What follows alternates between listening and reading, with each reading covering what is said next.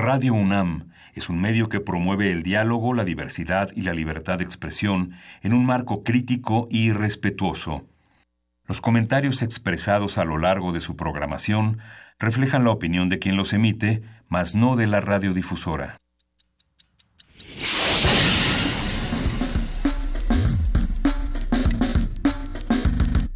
Primer movimiento. El mundo desde la universidad. Buenos días, son 7.09 de la mañana de este febrero 6, martes 6 de febrero, y estamos en primer movimiento en la cabina de Radio UNAM. Luisa Iglesias, buenos días. ¿Cómo estás, querido Miguel Ángel? Pues bien, muchas muchas noticias el día de ayer, como señalabas, muchos debates entre intelectuales y candidatos, pero fíjate que estaban estaban este, José Antonio Meade y Michael Arriola en, en Magdalena Contreras. Esa es una aventura más, la, anterior recordarán nuestros radioescuchas. En episodios anteriores. En episodios anteriores estábamos en, en este en eh, rumbo a Santa Fe y descubrieron que había tráfico aquí, han descubierto que no hay metro. En, la Magdalena En la Magdalena Contreras. Las, locas aventuras de Midi y Miquel Arreola los han llevado a que tienen hallazgos importantísimos, como hay tránsito en Santa Fe, no hay metro en la Magdalena. Oye, después van a descubrir que hay eh, tránsito a las 6 de la mañana cuando se regresa eh, a trabajar el, lunes, el martes 6 de febrero. Digo, es que tienen unos hallazgos brutales estos sujetos, ¿eh? Cosas que nadie descubre, querido Miguel Ángel. Sí, hay, hay, hay varias noticias, bueno, sigue ocupando esta cinta de post, una, una, cinta, una cinta norteamericana sobre la guerra de Vietnam y la relación entre los medios y poder, una, una presencia escasa en las salas de cine del país y está muy cuestionada en redes sociales esta, esta presencia de, un de los medios que hoy como nunca en México necesitan tener una una evaluación permanente como la que se está haciendo sobre todo sobre las campañas, este monitoreo que se establece en distintos sentidos y que justamente eh, ayer se inauguró el portal que coordina Álvaro Arreola en el Seminario de la Democracia, que es un portal que se suma a varias iniciativas de la Universidad Nacional Autónoma de México para dar cuenta de las campañas, las, los, los candidatos. ¿Qué portal es? Se llama, este, es un portal que se llama a ver, ahora lo este, Elecciones 2018. Son elecciones eh, sociales.unam.mx y ahí están un, un bello portal que tiene eh, la, la, democracia mexicana en la Asociación Presidencial del año 2008, con un menú muy amplio que coordina Álvaro Arriola, que tendremos en la semana conversando con él. Pues en lugar de quedarnos en debates estériles de quiénes son los conservadores, quiénes son los liberales, quién se cae bien y quién les cae más mal, eh, sí, es mejor obtener esta información, estar analizando qué es lo que está ocurriendo en este proceso electoral y estar pendientes porque no podemos irnos con discusiones que no tienen que ver con proyectos y que no tienen que ver con, con seguridad y con otros temas que se tendrán que seguir trabajando querido Miguel Ángel. Por lo mismo, hoy vamos a tener un programa muy rico, también eh, lleno de salud, lleno de información, lleno de cosas distintas. Sí, vamos a tener, vamos a abrir con salud ocular, vamos a conversar con la doctora Francisca Domínguez, ella es profesora de oftalmología del posgrado de la Facultad de Medicina de la UNAM y es subdirectora de oftalmología en el, en el Instituto Nacional de Rehabilitación. En la nota nacional vamos a estar platicando como lo hacemos un martes cada 15 días con Lorenzo Meyer, este martes de Meyer. Vamos a platicar con él que es profesor investigador universitario. Ustedes saben eh, con este interés particular en la historia de México del siglo XX para acá y está, está interesante lo que nos va a estar contando Lorenzo Meyer. Sí. Los ecuatorianos votaron por una serie de temas, siete temas fundamentales, entre los que está sobre todo la no reelección. Los viejos políticos no ocuparán viejos, pues, viejos puestos y vamos a tener el comentario de Eduardo Bueno León.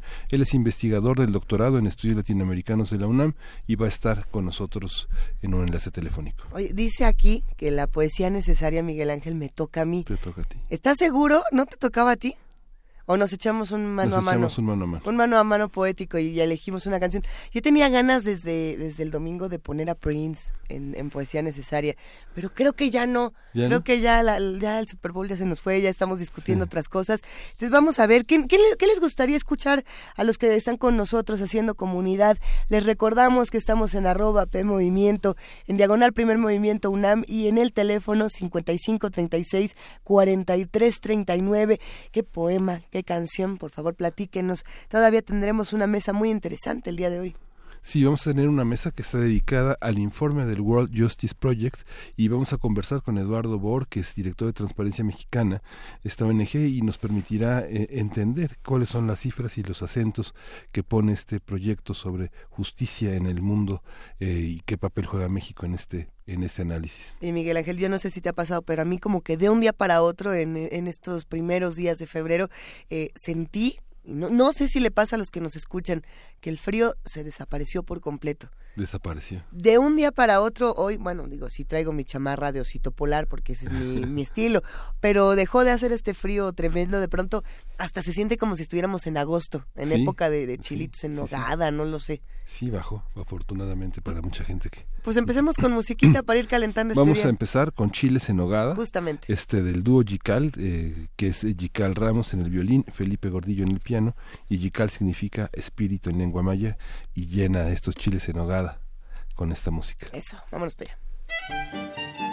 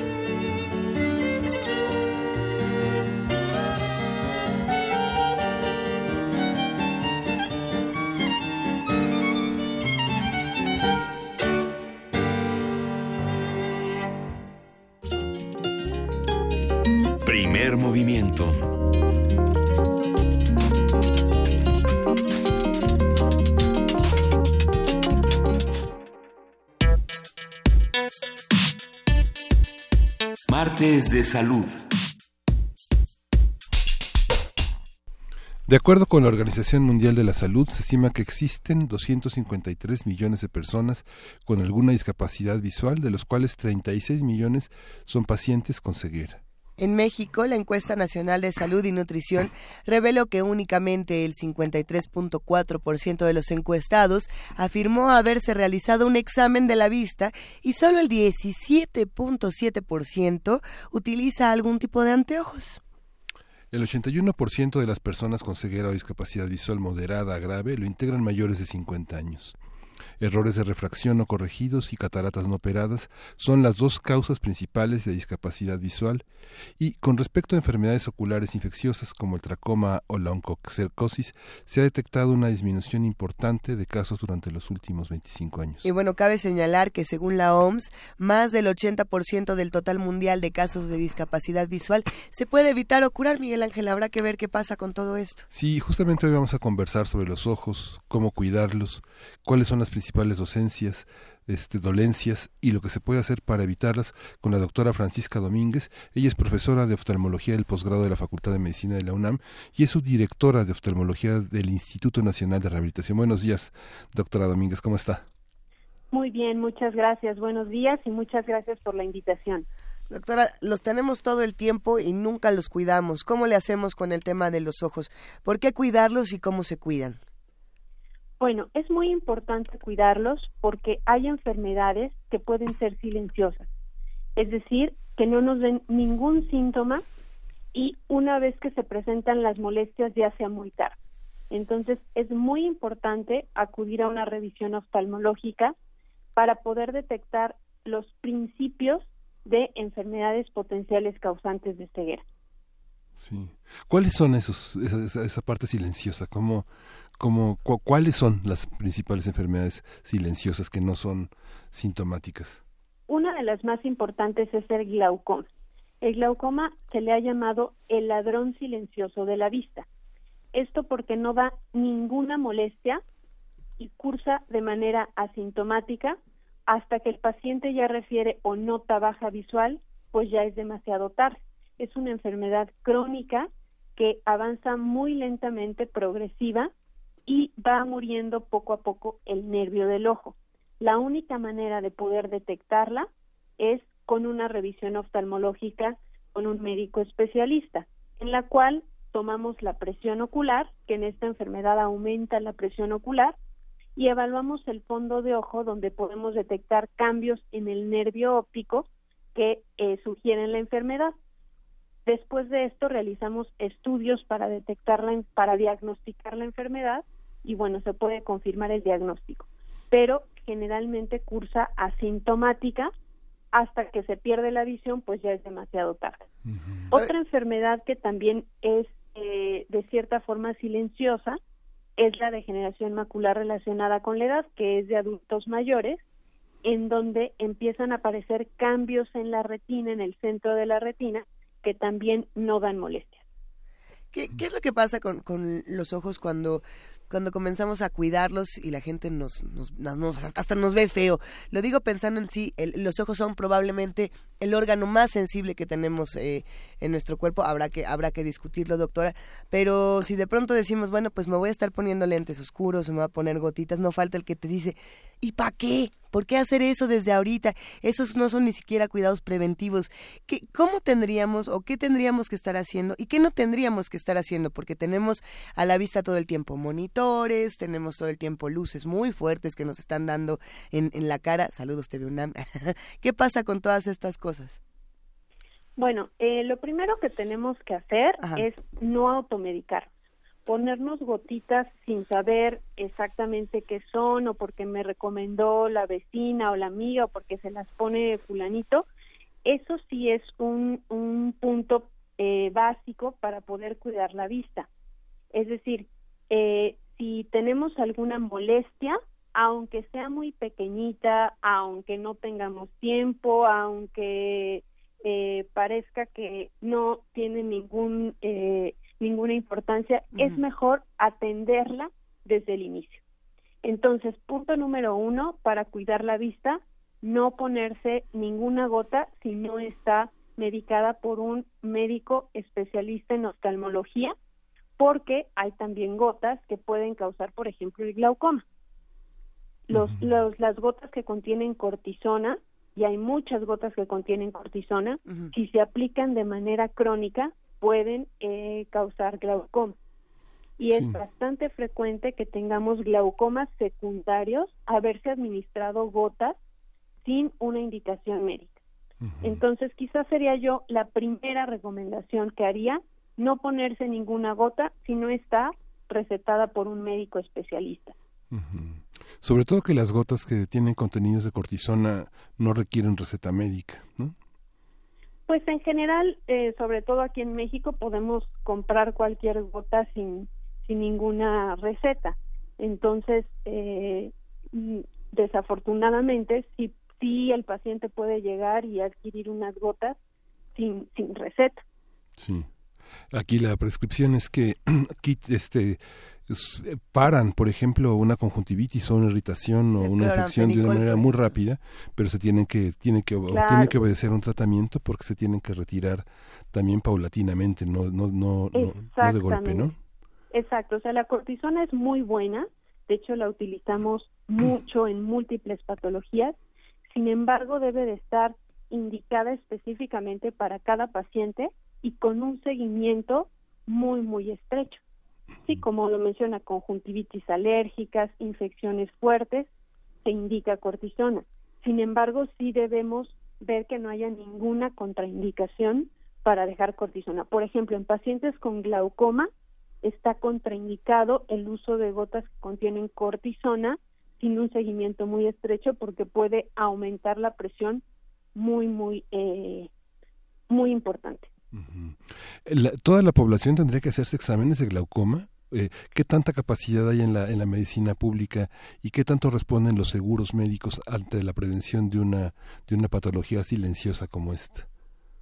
Los seguros pues médicos en la medicina privada. Con respecto a la primera pregunta, la, la respuesta es sí. Toda la población, específicamente los mayores de 40 años, necesitamos hacernos una revisión anual para poder detectar principios de glaucoma. Toda la población. No importa el género, no importa si hay enfermedades sistémicas o si somos sanos, podemos ser sanos completamente, no padecer diabetes, hipertensión, eh, ninguna enfermedad, pero sí padecer glaucoma. Entonces, mayores de 40 años específicamente, una revisión oftalmológica completa una vez al año es una de las formas como podemos prevenirlo, eh, tratarlo de manera eh, temprana y poder eh, detener el avance de la enfermedad. Tenemos el glaucoma. ¿Qué otros padecimientos oculares podemos mencionar? Por ejemplo, la degeneración macular relacionada con la edad, también en adultos mayores, en la cual empieza a haber cambios en el metabolismo de la retina y no puede desechar los residuos tóxicos, se acumulan en el área macular y empieza a bajar la visión paulatinamente. Otro podría ser también la catarata. Podemos detectar cuando empieza la catarata y poder tener un seguimiento más estrecho para ver cuándo es el mejor momento para una cirugía, por ejemplo. Los niños tienen síntomas que no son, no son muy semejantes a los de los adultos, por ejemplo, acercarse demasiado a los objetos, este, apretar los ojos para, para focalizar, eh, dolores de cabeza, eh, bajo rendimiento escolar. ¿Cómo, qué, qué, consejos podemos tener para este, padres que están como que tienen poca relación en la observación de los niños en sus actividades escolares, que no hacen la tarea con ellos o que tienen poca presencia en esta, en esta parte. En los niños es muy importante detectar problemas de lentes. Si los detectamos de manera temprana, se puede, por ejemplo, poner los, los lentes y de esta forma el niño desarrolle su visión al 100%. Si antes de los 8 años un niño necesita lentes y no se le eh, corrige esta eh, ametropía con lentes, pues pueden desarrollar una cosa que se llama ojo flojo o ambliopía, es decir, que no desarrolla todo su potencial para ver por haber tenido una limitación óptica que no fue corregida a tiempo. Entonces, en los niños también se recomienda, una vez que inician la etapa escolar, acudir a una revisión oftalmológica para que les hagan un examen visual completo, es decir, eh, cuando inician a la escuela, que eh, son tres años, ya a los tres años se puede evaluar la visión de un niño para ver si no requiere eh, lentes. Los síntomas que puede presentar, por ejemplo, el niño cuando requiere eh, uso de lentes, pues es que se acerque efectivamente a, a, las cosas para poderlas ver, se acerque a la televisión para poderla ver, se talle los ojos o frunza el ceño ajá, así como tratando de, de cerrar un poquito la hendidura palpebral para tratar de enfocar eh, para poder ver mejor. Y también el dolor de cabeza. El dolor de cabeza también puede ser un síntoma de que requerimos lentes.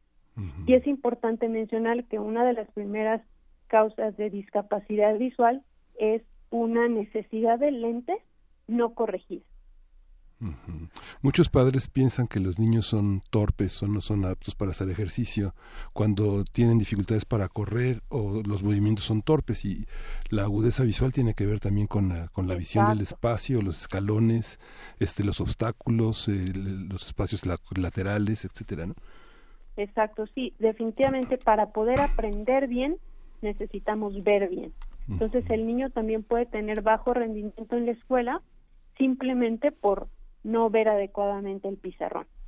O un deporte a lo mejor no tener el rendimiento adecuado, pues porque no ve todas las eh, puntos importantes para desempeñar el, deporte. Entonces, definitivamente, para poder eh, aprender bien necesitamos ver bien o desempeñar cualquier actividad, pues necesitamos ver bien. Por aquí eh, nos están compartiendo algunas frases interesantes, algunas muy divertidas, de mitos oculares, por ejemplo, la, clásica, chamaco no se acerque tanto a la tele porque se va a quedar ciego, ¿no? que era por lo menos uh, de, de, las más jóvenes generaciones, no sé si ya les tocó, pero a, a, muchos de nosotros sí nos tocaba que nos decían, si ves la televisión desde muy cerca, te quedas ciego. Si ves el monitor de la computadora sin lentes oscuros, te vas a dañar la retina. Eh, había una serie de mitos. ¿Qué tan ciertos son estos mitos y, cómo, y cómo nos acercamos a ellos? Bueno, la realidad es que no son tan ciertos. Es decir, eh, como tal, aunque nos peguemos a la pantalla, no nos vamos a quedar ciegos. ¿no? Eh, la luz como tal, hoy en día ya de los monitores y de las pantallas, afortunadamente, no afecta la vista. Es decir, no causa ninguna lesión en la retina irreversible. Entonces, eh, como tal, sí es un mito, definitivamente. Podemos ver televisión, podemos estar en la computadora o todos los monitores y no se eh, afecta para nada la vista. Lo que sí es importante es que si requerimos lentes, veamos eh, la televisión, las películas, los monitores, la computadora con lentes. ¿Por qué? Porque el ojo finalmente hace un esfuerzo para poder enfocar y puede haber molestias por estar en la computadora todo el día o por estar viendo un monitor o la televisión todo el día por el simple hecho de estar haciendo un esfuerzo excesivo cuando lo que se necesita son lentes. Entonces, como tal, la luz de la computadora o la luz de la televisión o de los monitores no dañan la vista, pero es importante que si necesitamos lentes, sí lo hagamos con nuestra corrección óptica para no forzar y sí causarnos un, daño como puede ser molestia eh, en la frente, eh, dolor de, la cabeza, dolor de la sien por estar enfocando todo el tiempo. Lo que sí daña eh, la vista como tal, pues es la luz del sol. Al sol no lo podemos ver directamente porque ahí sí la, las radiaciones ultravioletas, las radiaciones del sol sí pueden causar una eh, quemadura en la retina. También otra cosa importante, los láseres estos que, que algunas veces eh, hay en fiestas o en, en hasta juguetes, es importante si no apuntarlos a los ojos, porque esos tipos de láser no sabemos exactamente qué tipo de láser son y sí podemos causar una, una quemadura en la retina. Pero con respecto a la televisión y a los monitores, sí es un mito. No les diga, doctora, porque al rato van a estar todos viviendo pegados, pegados a sus monitores en realidades virtuales. No, está muy interesante este tema y los radioescuchas, muchos nos, nos hacen preguntas. Por ahí también nos están preguntando qué ocurre con el ojo seco. Ok, el, otra de las formas como cuidar nuestros ojos es sobre todo en los habitantes de estas grandes ciudades cuando hay contaminación o poca humedad, pues la resequedad ocular. Entonces, la resequedad ocular puede eh, ser en una persona sana y simplemente por vivir en la ciudad de México con esta contaminación y esta humedad, padecer ojo seco. Eso también se diagnostica con una revisión oftalmológica y eh, lo que demandamos generalmente pues son lubricantes oculares. Entonces, si a una persona tiene síntomas como ardor, sensación de traer como alguna basurita o una arena o simplemente si sentir como tal cual resequedad, pues es importante acudir para que se le revise la superficie ocular y si existe eh, resequedad, pues usar gotas lubricantes. Si es muy importante quien padece resequedad usar estas gotitas lubricantes porque si eh, es la película lagrimal es la primera parte del ojo que nos ayuda para las defensas. Entonces la lágrima funciona como una barrera y si no existe esta barrera o está deficiente, puede haber más riesgo, por ejemplo, de infecciones o de una úlcera corneal ajá, por tener resequedad muy importante. Entonces, efectivamente, sí es importante el uso de lubricantes o lágrimas artificiales en personas que padecen resequedad. Y son y son carísimas. Sí, sí, sí, hay hay de todos los precios. Pero pues el uso finalmente crónico de una gota pues sí puede afectar el, el bolsillo porque es de todos los días. Sí, pensando, sí, no pensando en que pueden ser hasta dos salarios mínimos, ¿no? El precio de unas gotas, este, de unas lágrimas artificiales, ¿no? Sí, sí, sí. Hay, eh, hay, opciones más económicas. ¿Qué, opciones válidas y este importantes hay para una población, digamos, que invierte la mitad de un salario mínimo en, en ubicarse los ojos? Sí, sí hay opciones eh, más accesibles sobre todo las de venta abierta, las que no requieren mm, receta médica como tal, ¿no? Eh, los mismos de la de la farmacia tienen varias opciones de gotas que que son de, de venta abierta. Estas sí no requieren, ¿no? Una una receta médica, las lágrimas artificiales. Entonces sí hay varias opciones de, de lágrimas artificiales de, eh, de venta abierta que eh, son más económicas. Eh, Obviamente cuando ya hay alguna patología importante como por ejemplo artritis reumatoide que se asocia a ojo seco muy severo, entonces sí ya se necesitan gotas lubricantes más mm, especiales que sí son más caras. Ahí, doctor Aldo, que también llama la atención es pensar qué están haciendo nuestros sistemas, nuestros eh, servidores públicos para ayudarnos con, con, la salud y sobre todo con la salud ocular. El tema del glaucoma, por ejemplo, cómo se trata desde los servicios de salud, otros padecimientos igual de graves, ciertas operaciones que se tienen que hacer. ¿Hay programas especiales? ¿Hay quien se esté encargando de esto?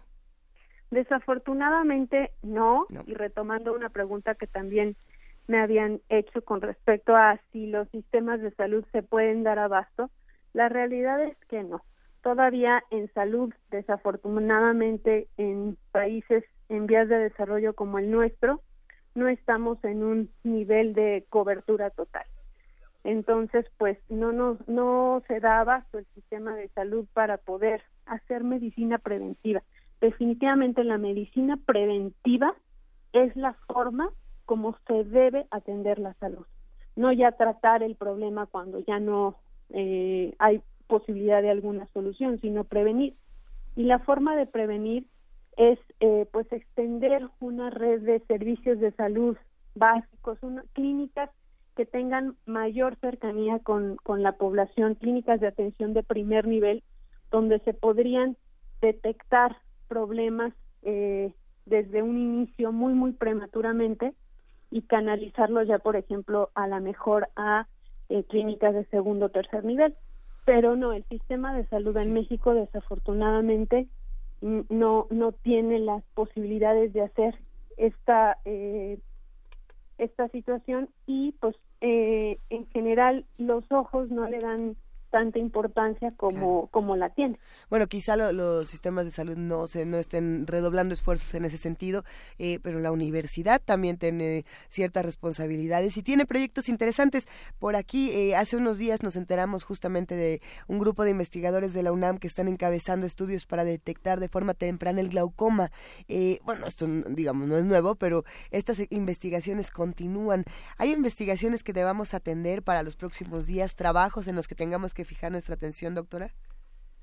Sí, precisamente eh, eh, esta convocatoria que eh, lanzó la universidad fue esta campaña de por tus ojos. Esta campaña de por tus ojos tuvo o tiene dos objetivos. El primero es hacer conciencia en la población de la importancia de revisarse los ojos aunque no tenga molestia. ¿No? Hacer difusión como tal de eh, la importancia del chequeo ocular. Y la segunda eh, objetivo, el segundo objetivo, fue invitar a la población en general sana que no tiene molestias que se diera un tiempo para checarse su vista y eh, les ofrecemos un un examen oftalmológico completo en, en, busca de eh, síntomas o, signos tempranos de glaucoma. Entonces eh, fue que eh, se lanzó esta convocatoria, esta campaña de por tus ojos para invitarlos a realizarse una, un examen ocular y participar con nosotros en este proyecto de investigación en, en búsqueda de formas alternativas de diagnóstico más temprano en el glaucoma con biomarcadores serológicos. Esta, este estudio está dirigido a al menos a 500 personas durante febrero y hay un, eh, hay un horario en el que de lunes a viernes se puede ir de 8 a 14 horas previa cita. Sí, ese es el horario. Que vamos a tener este colocado en, en, las redes sociales 55 70 10 15 39 o enviar un correo a contacto eh, contacto ve por tus ojos arroba gmail.com para poder hacer una cita. E, exacto, es, es, un celular ese número, es importante eh, mencionarlo. eh, y ahí en ese horario se puede hacer una cita a los interesados que quieran hacer de detección de, de glaucoma. No tiene que ser necesariamente una persona universitaria, puede ser a cualquier a cualquier a cualquier este ciudadano, ¿verdad?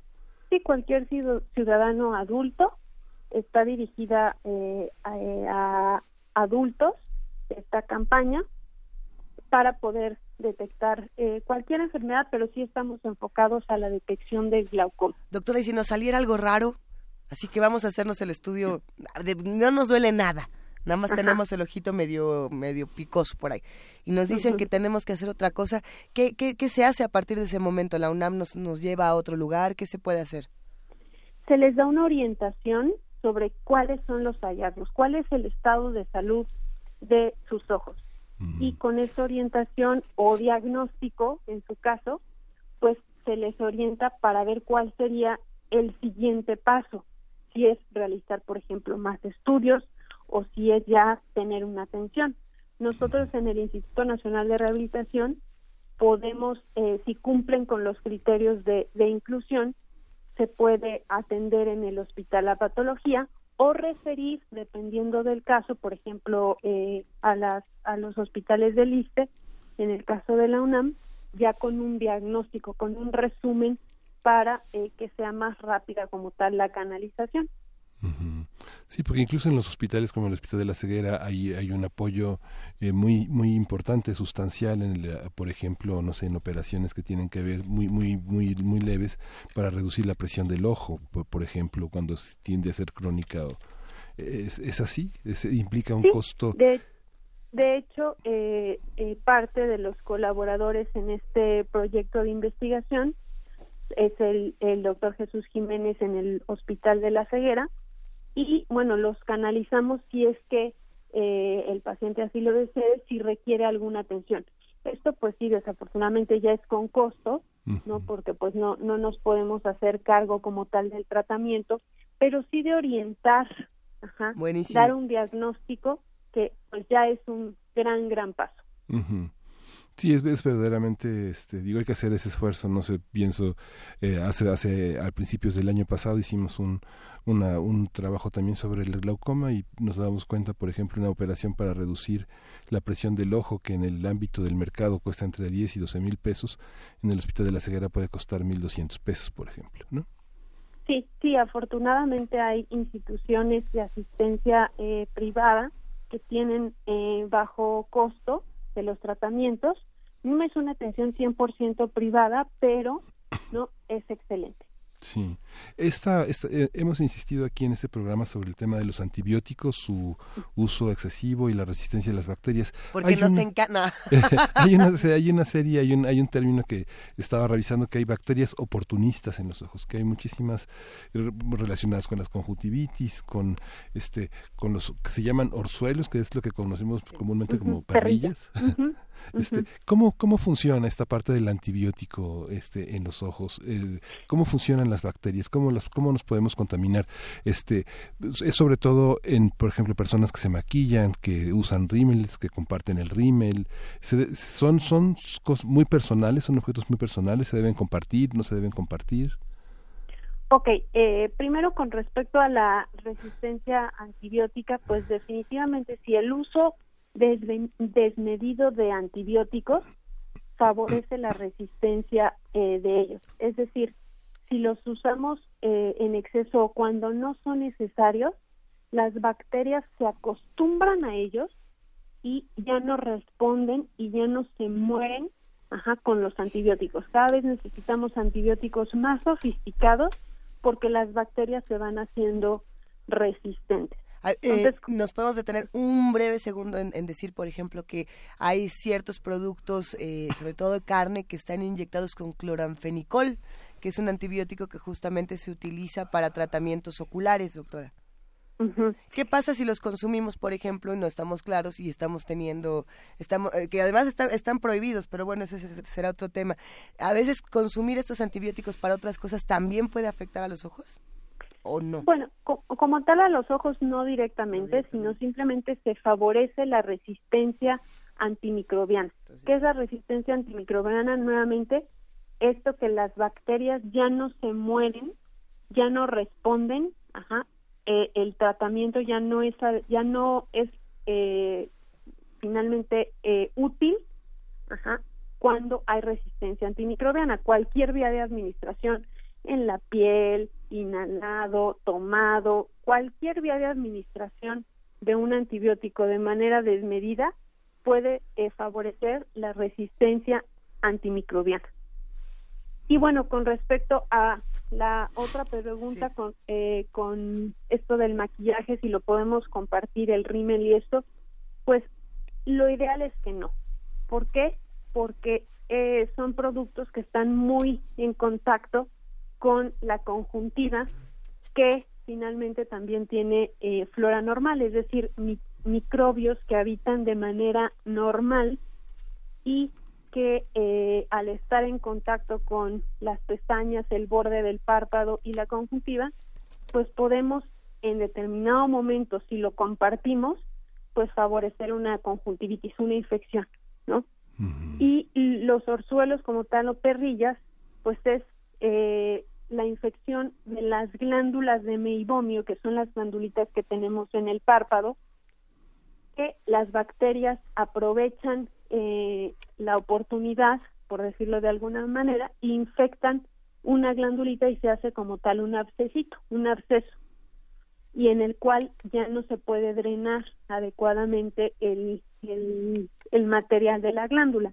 No es que sean contagiosos, realmente no son contagiosos, sin embargo, sí contienen bacterias. Entonces, si eh, nos tocamos o, o manipulamos la zona, podemos hacer que las bacterias se eh, diseminen y salga, por ejemplo, alguna otra perrillita en, en otro lugar del párpado.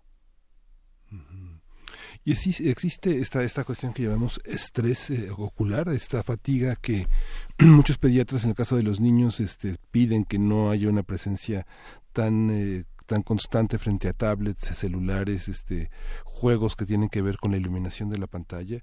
Esta, esta cuestión eh, bordea también con cuestiones neurológicas, como con dolores de cabeza, con estrés, incapacidad de conciliar el sueño después de una exposición muy prolongada la luz de la pantalla. ¿Cómo funciona esta parte?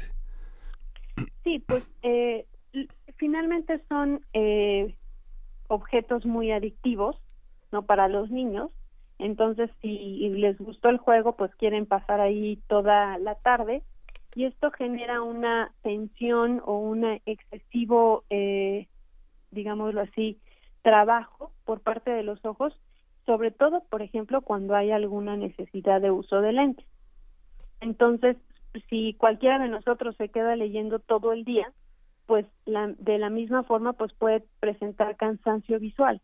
Ahora, si además es una tablet que contiene luz, pues con más razón puede haber eh, cierta fatiga visual.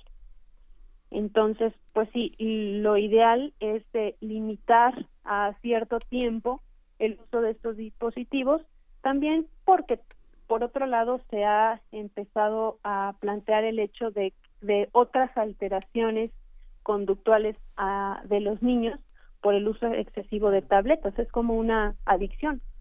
Eh, nos están escribiendo, quieren acercarse más a todo el trabajo que están realizando, doctora Francisca Domínguez. ¿Cómo le hacemos? ¿Podemos repetir toda la información para estar todo este mes atendiendo el tema tanto del glaucoma como de otros padecimientos oculares?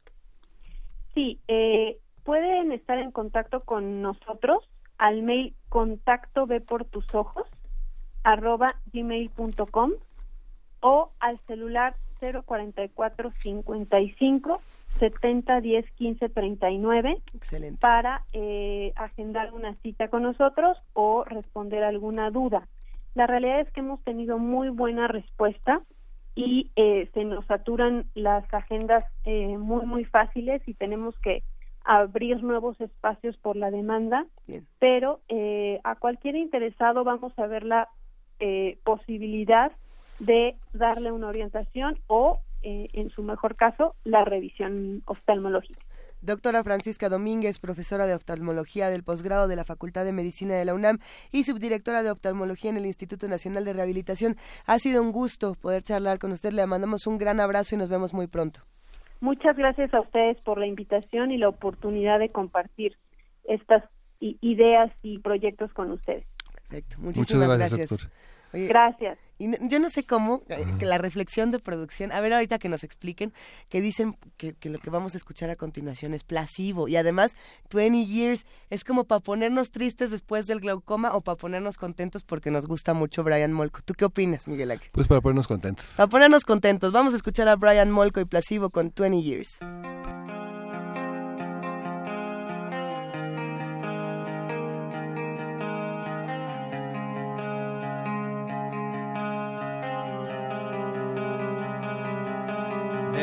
20 years to go, 20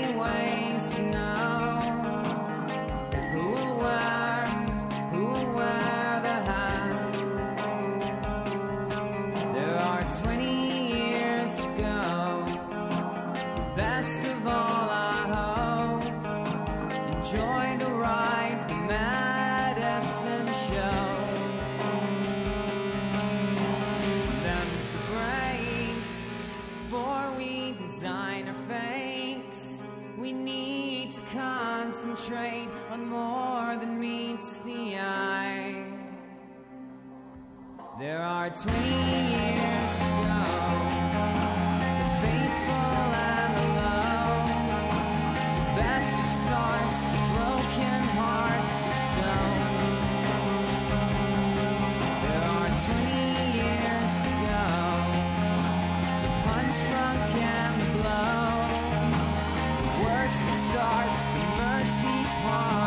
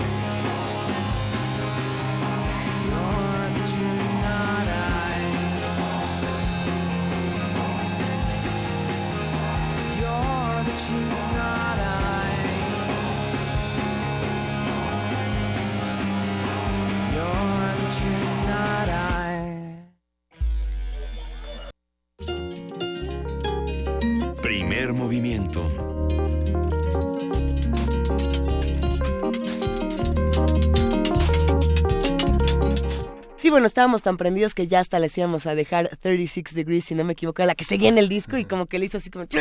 Pero no, Nova 36 Degrees. Fanáticos de Placebo, si están por ahí, escríbanos. Estamos en arroba P Movimiento, diagonal, primer movimiento UNAM. Y en el teléfono al que nos pueden llamar, que es el 55 36 43 39. Tenemos ciertos mensajes por ahí en redes sociales, querido Miguel Ángel. Tenemos comentarios de los que están haciendo comunidad eh, con nosotros. Por aquí nos preguntaron, y mira que ya no lo, no se lo preguntamos a la doctora Francisca, justamente a Domínguez. Era, alguien dice, es Guso 1233. ¿Existen ejercicios preventivos para los ojos? Bueno, en el yoga hay una serie de ejercicios preventivos que Híjole, es este, a ver. Este, de derecha a izquierda, izquierda a derecha, hacer círculos, apretarlos, agudizar la vista, pero pocas disciplinas este hacen ejercicios para los ojos. Nos saltamos una parte importante, creo, en el tema también de los ejercicios preventivos de los ojos y todo esto, y es dormir. Dormir. Alguien nos va a decir, no, no, que dormiré cuando... Nada.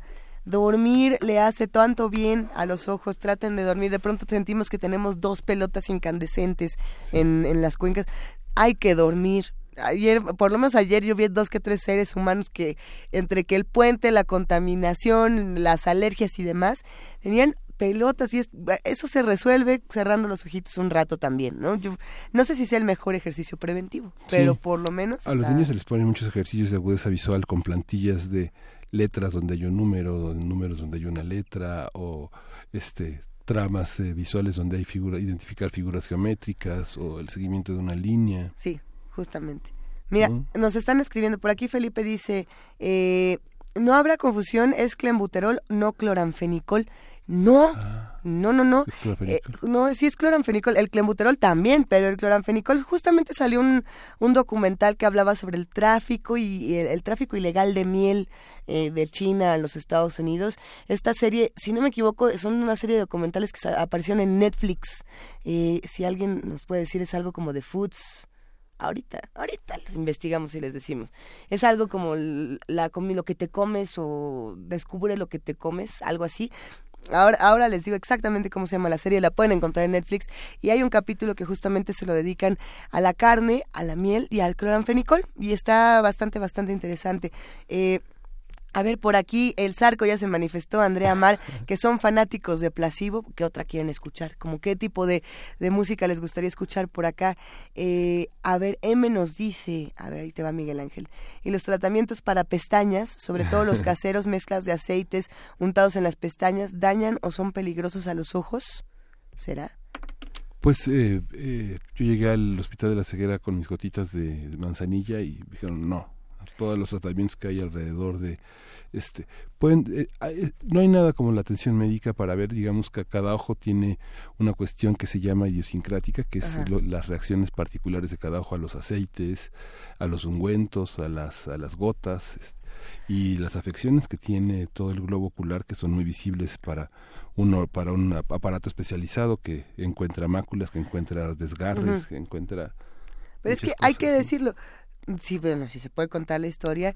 Tú sabes muchísimo del tema, querido Miguel Ángel, porque te operaste recientemente y te fue muy bien. Sí, con una excelente atención, con este, jóvenes de posgrado este, en el Hospital de la Ceguera en Coyoacán. Es, pero los hospitales de la ceguera, la, medicina pública en México, el, ISTE también tiene un servicio de oftalmología importante, este, asertivo, este, compasivo en el sentido de atender de una manera muy empática a los pacientes es, es, es importante no dejar a un lado la, la atención médica especializada. Y bueno, la otra parte también es decir, todo va a estar bien, porque también hay este miedo que creo que todos tenemos de decir, bueno, no me toquen el ojo, también vi el perro andaluz y no me gustó, no quiero sentir eso. No tengamos miedo, no, no pasa nada. Aquí tenemos un gran ejemplo de un, de un sabio que no le pasó nada en sus, en sus ojitos. Oigan, hay más mensajes, los vamos a ir leyendo más adelante. Mayra Elizondo le mandamos un abrazote.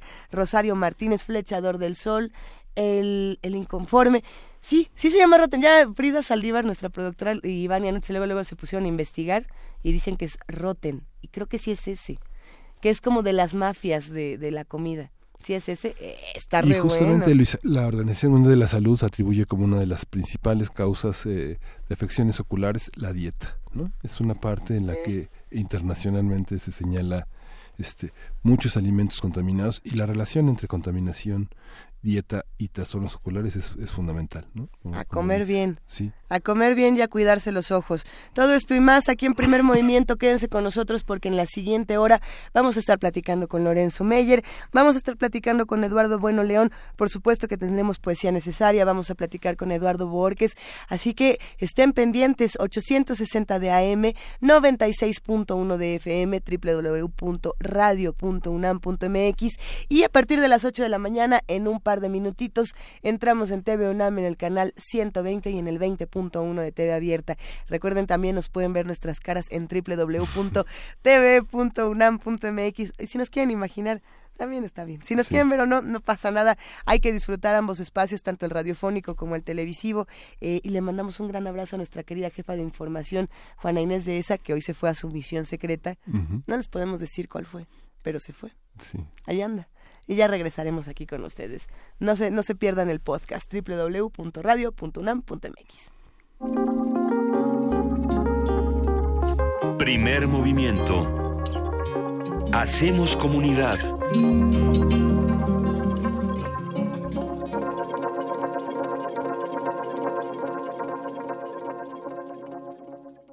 El Museo Universitario del Chopo te invita a participar en la apertura de cuatro exposiciones.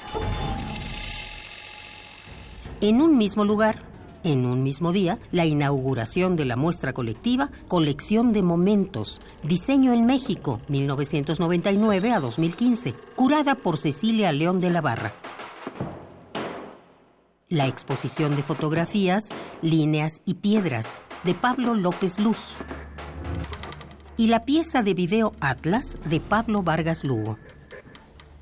Además, podrás presenciar la elevación de un globo aerostático dentro del museo. Como parte del proyecto Ascensión Cautiva, de Tania Candiani. Y la cita es el martes 6 de febrero a las 18.30 horas en el Museo Universitario del Chopo. Te recordamos que la entrada es libre.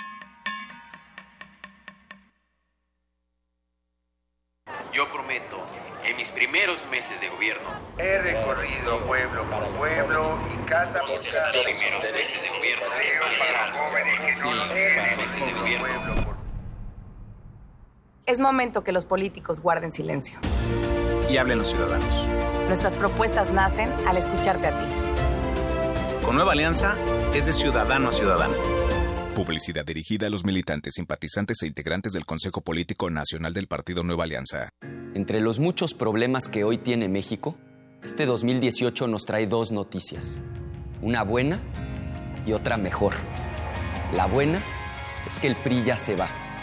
Y la mejor es que juntos vamos a construir un México nuevo, en donde sí se haga justicia y vivamos en paz. Con nuevas ideas Vamos a cambiar la historia. Ricardo Anaya, precandidato a presidente de México. PAN, el cambio inteligente. Mensaje dirigido a militantes del PAN. Hablan José Antonio Mid. La gente está harta de lo que está pasando en las precampañas. Que López Obrador es un peligro, que Anaya traiciona, que los independientes no lo son tanto, que si no soy del PRI, pero soy su candidato. Yo conozco a gente valiosa en todos los partidos y en la sociedad. Este es un gran país y si seguimos dividiendo no vamos a avanzar. Pero hay una cosa que nos une, las ganas de trabajar para que nos vaya bien. José Antonio Mid, precandidato del PRI a presidente de México. Mensaje dirigido a los miembros de la Convención Nacional de Delegados. PRI. Mm, ¿Hoy o mañana? ¿Me quedo o me voy? ¿Opino o escucho? ¿Por qué no puedo decidirme? Aprende a tomar decisiones con estabilidad, tranquilidad y certeza en el taller Liberando al gigante interior. Lógica existencial. Dirigido a todos los interesados en el crecimiento personal y el desarrollo de la comunicación efectiva. Imparte el psicoterapeuta Eduardo Gómez Tagle. Todos los martes y viernes de las 18 a las 21 horas, del 6 de febrero al 2 de marzo. Más información e inscripciones al 5623-3273. Toda mejora personal proviene de nuestra mente. Invita Radio UNAM. Experiencia sonora. Se equivocan los que piensan que con discursos mueven a México. Los que movemos a México somos los ciudadanos, los que sabemos que el esfuerzo es el mejor homenaje para los nuestros, los que llevamos a México en el rostro con orgullo. Hemos ido ganando fuerzas, tomando terreno. Nuestra participación es la solución. Atreverse el progreso, nuestra decisión. Estamos listos, estamos haciendo la diferencia. El cambio es tuyo, es contigo. Atrévete. PRD. Entre los muchos problemas que hoy tiene México, este 2018 nos trae dos noticias. Una buena y otra mejor. La buena es que el PRI ya se va. Y la mejor es que juntos vamos a construir un México nuevo, en donde sí se haga justicia y vivamos en paz. Con nuevas ideas, vamos a cambiar la historia. Ricardo Anaya, precandidato a presidente de México. PAN, el cambio inteligente. Mensaje dirigido a militantes del PAN.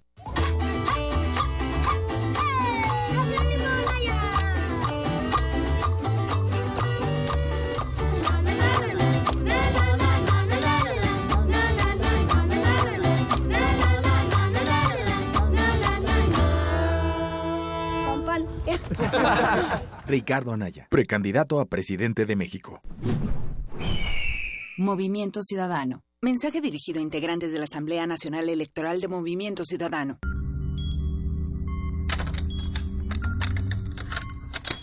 Ponte los audífonos con una pregunta clara. ¿A qué suena, este momento? Momento. Si pudieras musicalizar a cualquier persona, cualquier evento, cualquier circunstancia, tienes música para ir de un lugar a otro. ¿Cómo crees que sonaría? Ley listo. Complacencias musicales de personajes poco complacientes. Lunes, 22 horas. Por el 96.1 de FM, Radio UNAM. Búscanos en redes sociales, en Facebook como Primer Movimiento UNAM y en Twitter como P Movimiento o escríbenos un correo a primermovimientounam@gmail.com. Hagamos comunidad. Y sí, en este momento son las 8 de la mañana, casi con 6 minutos, es martes 6 de febrero y estamos en la segunda hora de primer movimiento saludando a todos los que hacen comunidad con nosotros. Querido Miguel Ángel Quemain, ¿cómo estás? Hola Lisa, muy bien con una primera hora de primer movimiento muy interesante sobre los problemas eh, oculares más frecuentes y ese proyecto que tiene el Instituto de Rehabilitación de la UNAM de ofrecer 500 plazas para, para personas que puedan hacerse, realizarse un examen de glaucoma, que ese examen arroja eh, patologías que silenciosas que pueden no estar presentes en el ojo y que de 8 a 14 horas, en, ya lo pusimos en las redes sociales, vale la pena, vale la pena hablarlo y vale la pena consultarlo y vale la pena consultar el podcast. Así es, www.radio.unam.mx, que esto sirva para saludar a todos nuestros queridos amigos en TV UNAM. Gracias a todos los que nos están viendo a través del canal 120 del 20 de TV abierta y por supuesto en www.tv.unam.mx, donde está el podcast, pero ahora sí que no es el podcast porque es nuestra cara. Ahí están nuestros rostros. No tenemos paletas, no las escondemos abajo de la mesa, no tenemos café, no le damos un tragote. Eh, ¿Qué, más, ¿Qué más no hacemos, Miguel Ángel? No llenamos de papeles toda la mesa, nada. El gorrito de la mañana lo ponemos abajo del escritorio. el gorrito de la mañana. Ya va a estar Lorenzo Meyer con nosotros, quédense porque la nota nacional va a estar muy interesante y controvertida como siempre. Vamos. Primer movimiento.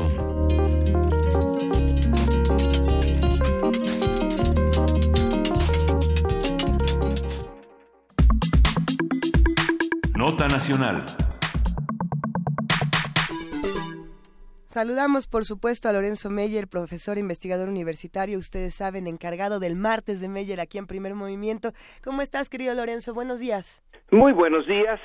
Pues hoy les propongo que abordemos este tema que desde varios eh, puntos de la geografía mexicana y desde luego proveniente también de Estados Unidos, nos están diciendo que cuidado, ahí vienen los rusos. ¿Se acuerdan ustedes? No, es posible que no se acuerden porque son muy jóvenes de una película eh, norteamericana que se titula The Russians Are Coming. The Russians Are Coming. Es una eh, un film más o menos burlón de lo que sucedería en una pequeña población costera norteamericana cuando se pierde un submarino ruso y sale allí, enfrente de ellos. Y bueno, ¿qué hacen en plena Guerra Fría un pueblito de norteamericanos cuando de repente ven un submarino ruso ahí? Bueno, pues eso, the Russians are coming, los rusos vienen. Más o menos eh, un film similar se podría hacer aquí en México. Con todo y la comedia. Eh, yo diría que sobre todo con la comedia. Ese sería el, eh, el punto. Justamente, hoy nos vas a decir que no digamos mentiras, querido Lorenzo, pero sí tenemos por aquí la película justamente de Ahí vienen los rusos, recordando un poco que el actor que saliera Carl Reiner, si no me equivoco. Eh, bueno, le vamos a buscar. Ahorita la buscamos y la compartimos. Tanto, tanto como para acordarme de actores, ahí sí ya no, eh, ya no doy para para eso. Mira, que la vamos a compartir para que todos lo veamos y empecemos a ver qué está pasando con esta comedia en el país. Pero ¿por dónde le vamos a entrar? ¿Cómo cómo es que este país se está volviendo cada vez una comedia más negra, negra, negrísima? Eh, bueno, aquí vamos, aquí podemos, si tenemos ganas, ponerle un poco de humor. ¿De dónde viene esta eh, este grito de alerta y de alarma. Bueno, uno de los primeros que lo dio fue Javier Lozano, este eh, personaje que de panista se pasa ahora a priista, que es poblano, y también de Puebla viene una campaña eh, la semana pasada, en donde los teléfonos sonaban y una voz eh, en 30 segundos decía que ahí vienen los rusos, que cuidado con López Obrador, que está dispuesto a entregar el petróleo mexicano a cambio de la ayuda eh, rusa. Y que se pasara la voz, pasa la voz, pasa la voz, no dejes que llegue López Obrador, bueno, más o menos lo mismo que Javier Lozano. Pero desde Estados Unidos, ni más ni menos que el propio secretario de Estado Rex Tillerson llegó a México a decirnos, ahí vienen los rusos, o bueno, por lo menos dijo, este, tengan cuidado, que los rusos pueden venir. Es interesante que lo diga un representante del gobierno de Donald Trump que dice que los rusos nunca fueron eh, responsables de nada en Estados Unidos, que él le preguntó a Putin, oye, tú has intervenido en nuestra elección y Putin le dijo no. No, no, ¿cómo crees? Y entonces ellos sí le creen a los rusos en relación a ellos. Y, y, además es interesante la manera en la que Rex Tillerson dijo que los rusos estaban eh, metiendo los tentáculos como si fueran pulpos en nuestro país. Ah, sí, los tentáculos, exactamente. Los tentáculos rusos. Sí, sí, Pero bueno, eh, ellos dicen, a nosotros no aunque una buena parte del establishment demócrata y del establishment liberal en Estados Unidos dice sí, sí, eh, hubo una, eh, una conjura ahí entre rusos y Donald Trump, pero él dice no en nosotros, pero sí en ustedes. ¿Y qué es lo que quieren los rusos aquí? Bueno, según dijeron eh, las llamadas anónimas. Allá en Veracruz la semana pasada, en vísperas de que Andrés Manuel hiciera una gira por el estado, quieren el petróleo, el petróleo mexicano. Bueno, pues eh, hay que informarles a los rusos que realmente llegaron tarde, que exactamente, exactamente cuando esta campaña se desató, el gobierno de Peña Nieto ya estaba entregando nuevas concesiones no a los rusos, sino a otras empresas extranjeras, entre ellas y sobre todo y destacadamente a la Shell, a esta compañía eh, con sede en Holanda, le entregó eh, los eh, mejores trozos en aguas profundas donde se supone que hay miles de millones de barriles y millones de pies de gas eh, pies cúbicos de gas. A esa empresa le entregó también a una de Qatar, le entregó a una de Malasia. Y bueno, si llegara Andrés Manuel a la presidencia, pues ya no tendría que entregar. Eh, eso deberían de saberlo los rusos. Pero por otro lado, por otro lado, si alguien le abrió la puerta a los rusos, en el caso del petróleo mexicano, es Peña Nieto. Ya eh, entregó una concesión a una empresa rusa, a Lock Oil, que resulta que metiéndose uno a buscar quién es Lock Oil, es quizá la empresa rusa más grande de petróleo. Y ya está en México. Eh, tuvo la concesión para aguas someras. La del eh, Shell es de aguas profundas. Es donde está el tesorito del que hablaron en la época de Felipe Calderón. Entonces, eh, la campaña de que los rusos vienen y que vienen para llevarse nuestro petróleo, pues ha sido desatada a destiempo. Ya se lo llevaron. Eh, y bueno, algo le queda a Pemex porque en las últimas eh, subastas algo le dejaron a Pemex. Barriles. Pues sí, barriles eh, eh, vacíos unos y un poquitín para que no se desanime del todo, eh, para que siga explorando y explotando, pero ya no va a ser lo que fue la única empresa eh, estatal, además, eh, y que tenía el control de todos los productos, de todos los hidrocarburos mexicanos, ya no, ya la tienen otros. Y lo interesante es el control que está adquiriendo Shell. Pero también lo interesante es que Shell era la eh, principal empresa petrolera en 1938 cuando Cárdenas expropió esa industria. Detrás de la Shell venían los norteamericanos, pero esta Royal Dutch Shell, entonces se ponía el nombre completito, eh, era la, la más importante. Y pareciera, a lo mejor estoy exagerando, pero no sé qué dirán ustedes, pareciera que estamos de regreso al porfiriato. eh, si uno le echa un vistazo a la minería, bueno, sí, hay ahí algunos mineros mexicanos que, por cierto, no son precisamente los que más cuidan el entorno pero hay unos mineros canadienses que caracoles están deshaciendo la ecología de la región a donde llegan. Y están ahora los petroleros. Bueno más o menos como en el porfiriato cuando esos intereses extranjeros tenían el dominio de la minería el dominio del petróleo. Y además para que se parezca todavía esto más al porfiriato pues ya tenemos nuestra oligarquía. El porfiriato era un sistema oligárquico eh, eran eh, un puñado de apellidos los que controlaban desde dentro, quitemos a los extranjeros, en la parte estrictamente mexicana, pues eran un puñado y, y estaban no solamente en el negocio de, de, la tierra, no solamente eran grandes terratenientes, también tenían eh, otros negocios, también tenían algo en minería, tenían en el comercio, tenían en el transporte, en la eh, agricultura de exportación. Así que nosotros también tenemos ya nuestra oligarquía. Ahí están eh, las eh, cuatro familias que, de acuerdo a los cálculos de Gerardo Esquivel, controlan entre el 8 y el 9% del Producto Interno Bruto. Cuatro, cuatro familias mexicanas. Así pues, toda esta eh, eh, señal de alerta y de alarma de que ahí vienen los rusos, ah, bueno.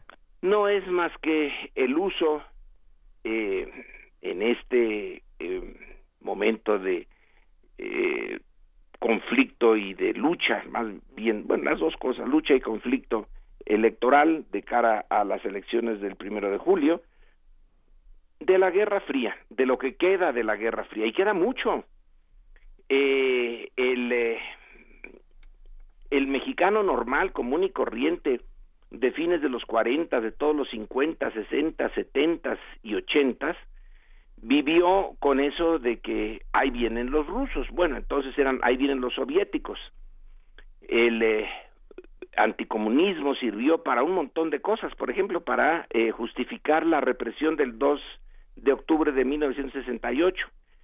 Los comunistas tenían planeado un golpe eh, violento para tomar el poder, eh, según nos dijo Díaz Ordaz, por cierto, también otro poblano. Aquí parece que Puebla está en el centro de, de la alerta. Puebla viene con todo, sí, sí, sí. Viene con todo. Entonces, eh, hay algo que quedó de tantos años de en donde el gobierno, la empresa privada, la iglesia católica, todos se eh, juntaron al clamor que venía desde Estados Unidos de que había que ponerse listísimos porque en un abrir y cerrar de ojos esto podía terminar en manos de los rojos. Ya los rojos se fueron, ya, ya dejaron de ser rojos. Ya no hay comunismo en la Unión Soviética y el comunismo chino está muy ocupado en sí mismo. No anda expandiéndose, sino anda eh, interesadísimo en el eh, comercio internacional y entonces ya no está esa, eh, ya no se vive en la realidad esa supuesta expansión de las ideas anticapitalistas provenientes de Pekín y de Moscú. Sin embargo, se sigue usando y en el 2006 se usó para decir eh, Chávez, Chávez de Venezuela, eh, que con apoyo de los soviéticos, desde luego, eh, se iba a apoderar de México vía Andrés Manuel López Obrador en esas elecciones. Bueno, ahora ya no se puede culpar a Venezuela porque Venezuela está ocupadísima en sobrevivir. Eh, ya no tiene un centavo para andar en conspiraciones. Entonces, pues quedan los rusos otra vez. Y así estamos metidos en esta eh, particular guerra fría eh, a destiempo. Ya, eh, ya pasó el, el momento en que eh, tenía sentido para eh, las derechas y los centros lanzar alertas contra la izquierda internacional, subversiva, comunista, socialista, etcétera, pero se sigue dando en México, se sigue dando en personas como eh, Javier Lozano, que yo creo que se quedaron ancladas en esa época, o si no se quedaron ancladas, saben cómo usar esa época.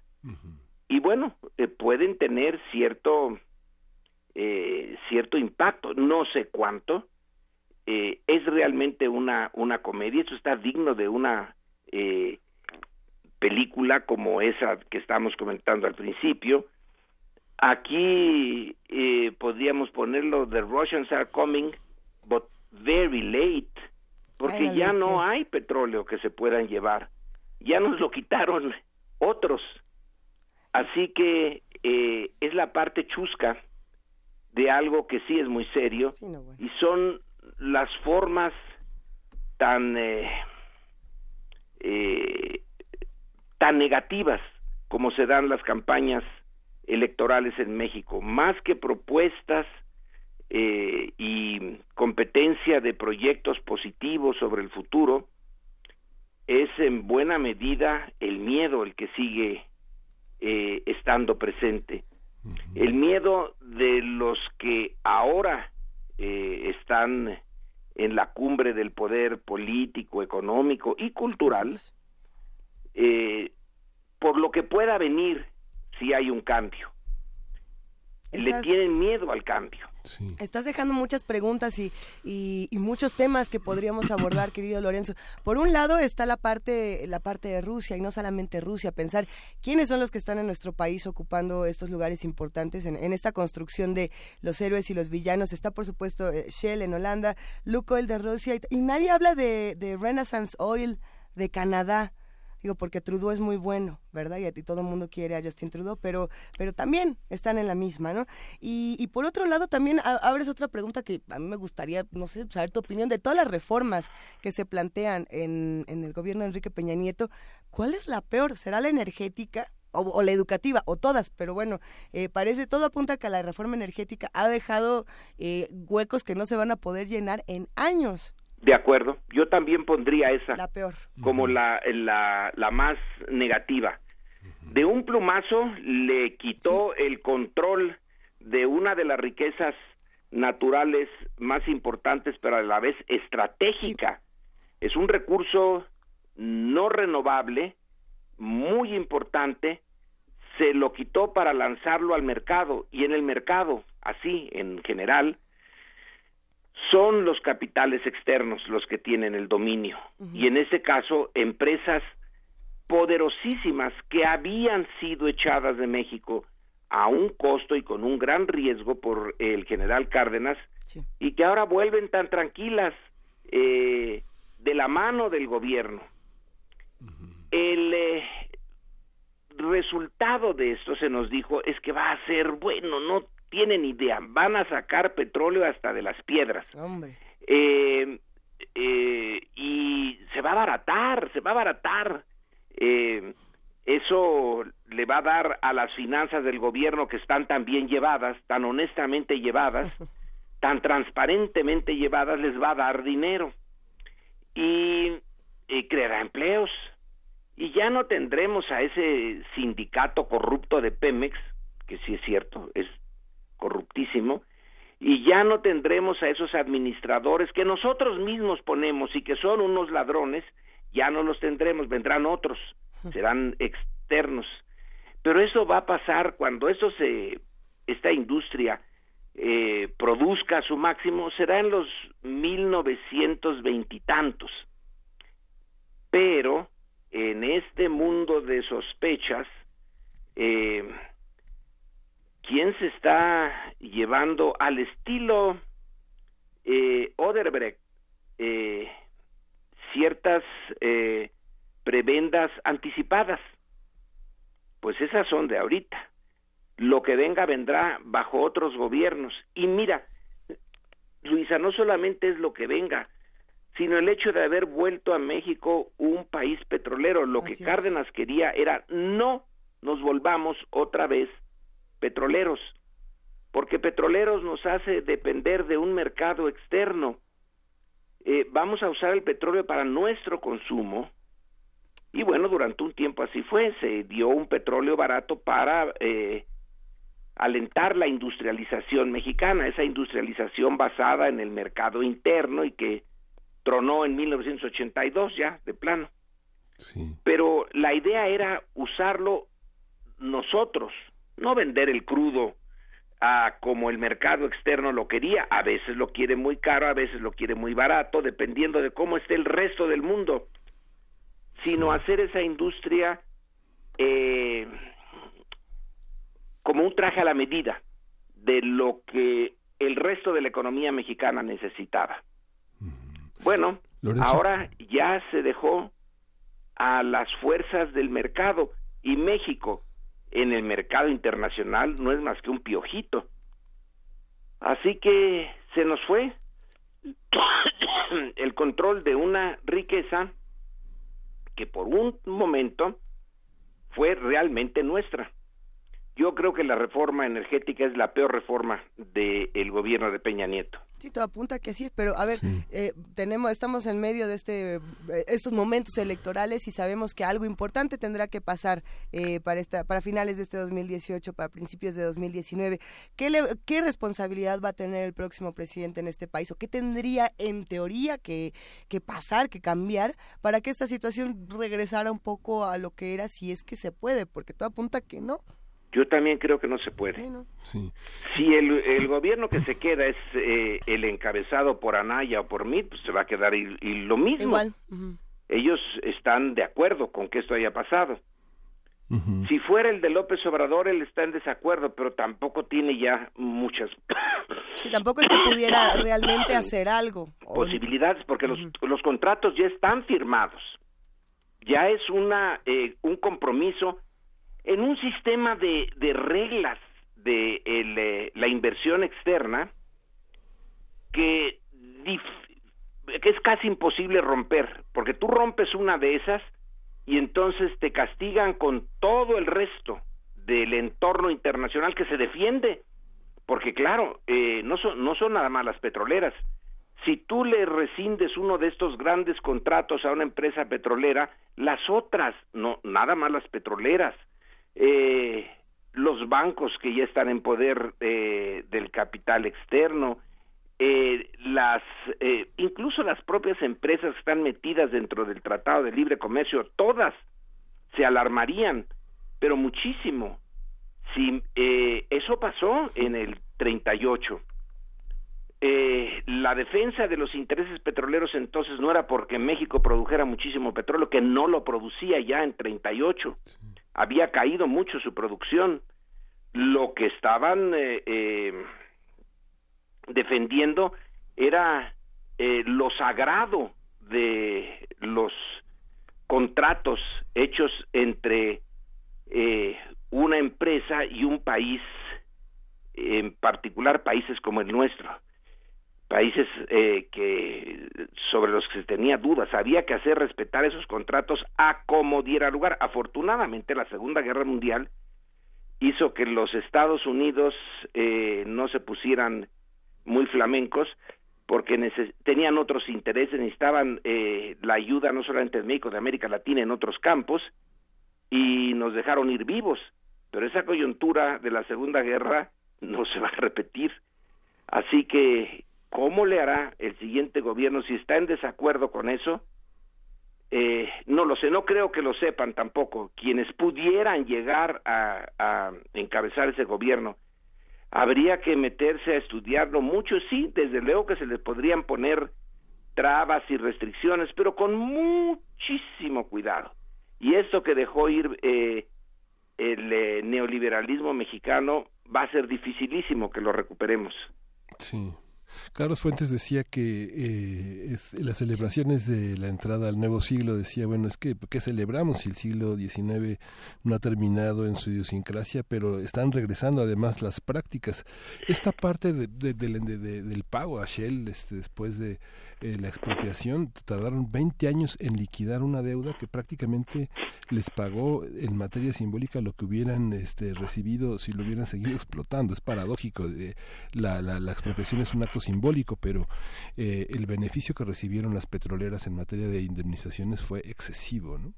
Eh, excesivo dependiendo, porque formalmente México solo pagó el eh, costo de lo que tenían en la superficie, de sus instalaciones, sus refinerías, eh, sus oleoductos, etcétera.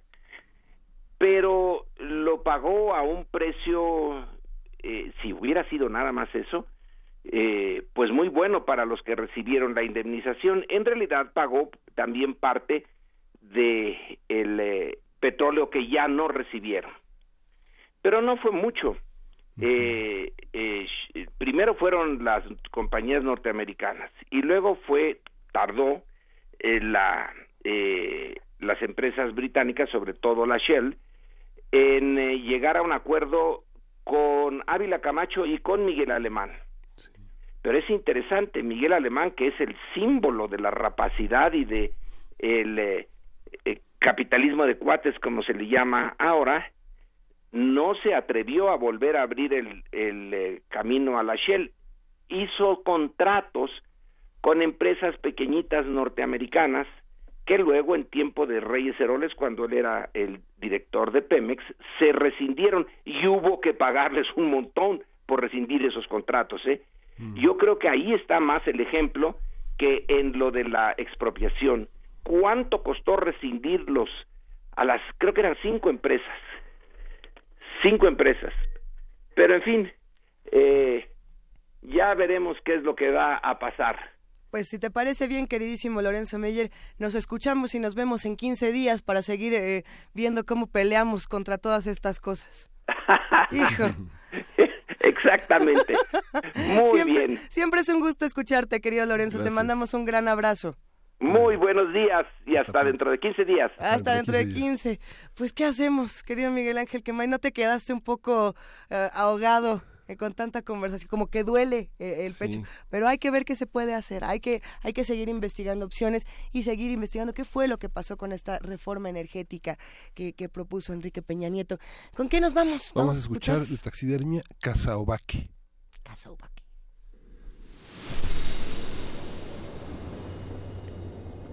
Están bajo la cama. Son esa sensación de que alguien te mira. Los ojos que brillan en la oscuridad. Criaturas de la noche, dueños de las pesadillas. Radio UNAM presenta Taxidermia de colmillos y garras.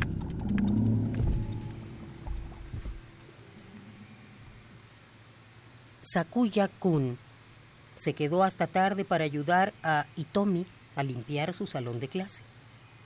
Al abrir la puerta principal de la escuela, se dio cuenta que llovía. Decidió no demorar más en llegar a casa y aventurarse a caminar bajo la lluvia. Las gruesas gotas empapaban su cabello. Mientras él intentaba evitar un charco grande, comenzó a caer granizo. Entonces decidió guarecerse en el dintel de una casa vieja.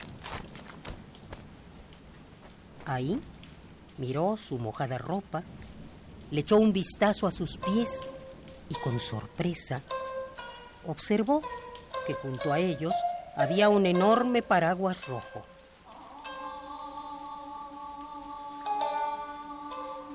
Se sintió tan afortunado de haberlo encontrado que lo tomó sin notar que el mango tenía forma de pie.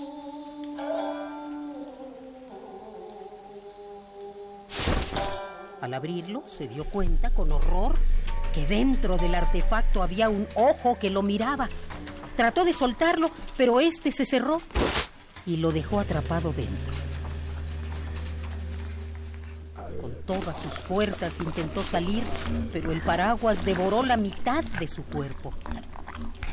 Sus piernas, sin torso, quedaron paradas en el asfalto y finalmente se desplomaron. Satisfecho con su cena, tirado en el suelo en la misma pose en la que atrapó a su primera víctima, el caza ovaque esperó su siguiente comida.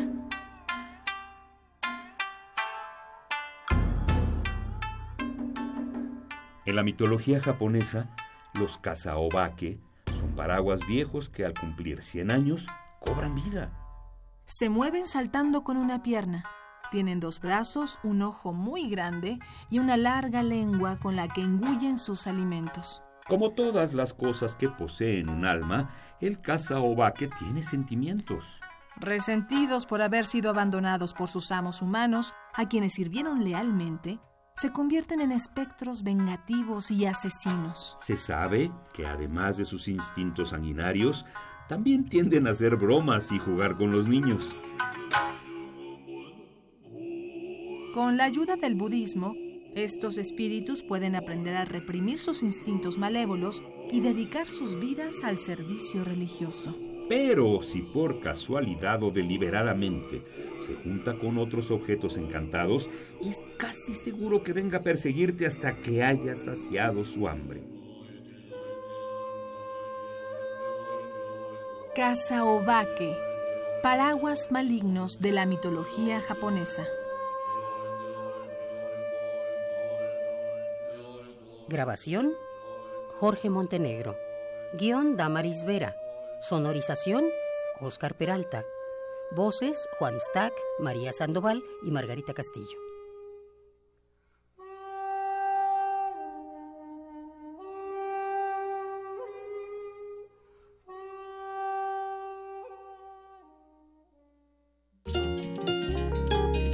Primer movimiento.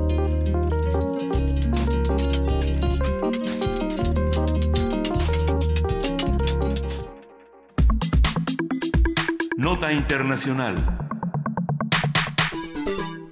Ecuador realizó el domingo pasado una consulta popular para reformar la Constitución.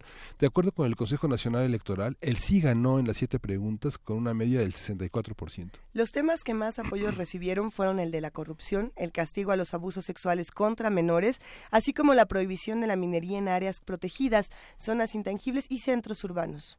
Otro de los temas es la reforma constitucional para que todas las autoridades de elección popular puedan ser reelectas por una sola vez por el mismo cargo, dejando sin efecto la reelección indefinida aprobada con el impulso del expresidente Rafael Correa. ¿Será este el punto más importante? Para algunos sí lo es. Hay que ver de qué se trata todo esto.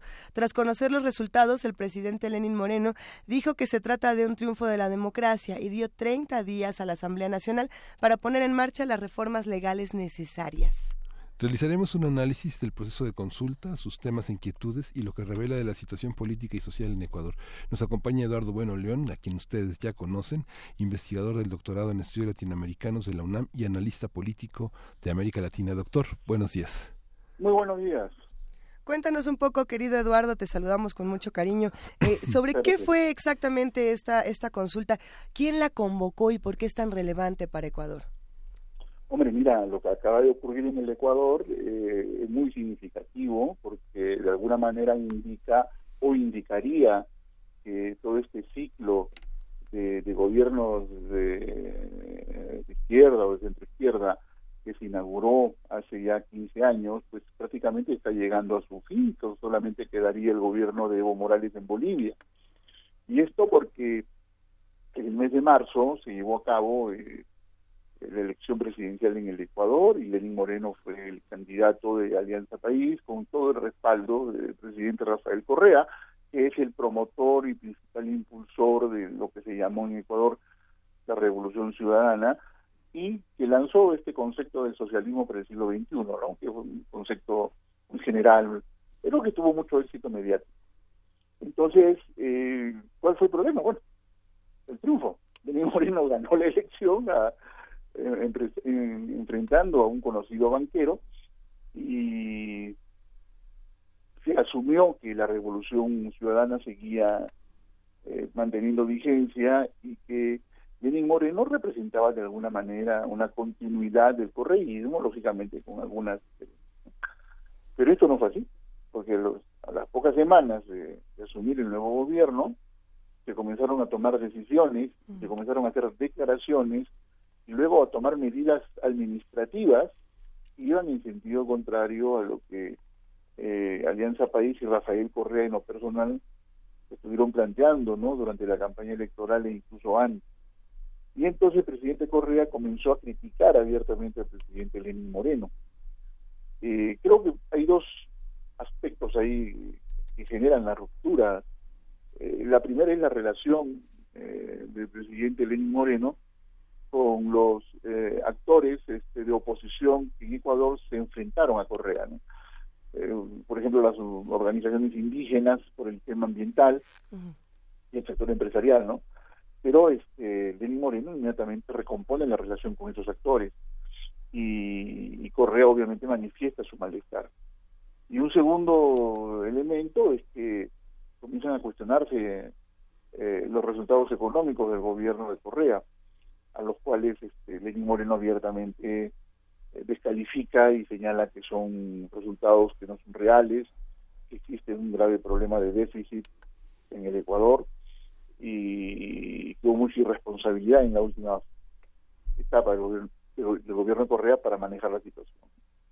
Bueno, esos son dos puntos novales en, en, la ruptura, porque abiertamente Correa comienza a emplazar a, a Lenín Moreno primero en el espacio del partido y luego ya en el espacio público.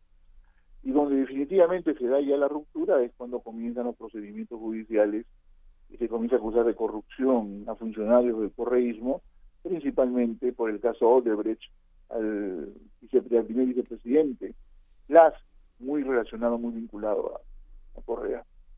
Entonces, la ruptura, pues hasta ese momento era una ruptura que muchos veían como eh, un parricidio, ¿no?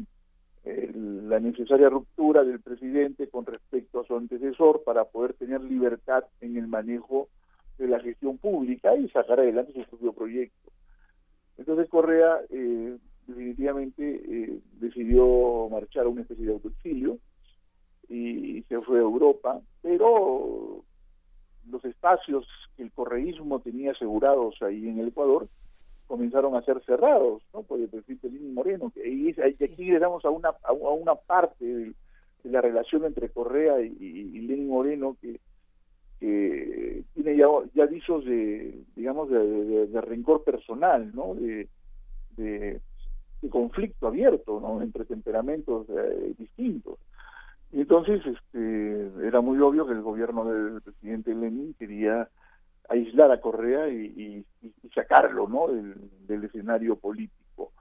Y bueno, pues quienes conocen a Rafael Correa saben de su temperamento vigoroso, de su carisma, de su es un hombre que no da brazo a torcer y que planta cara.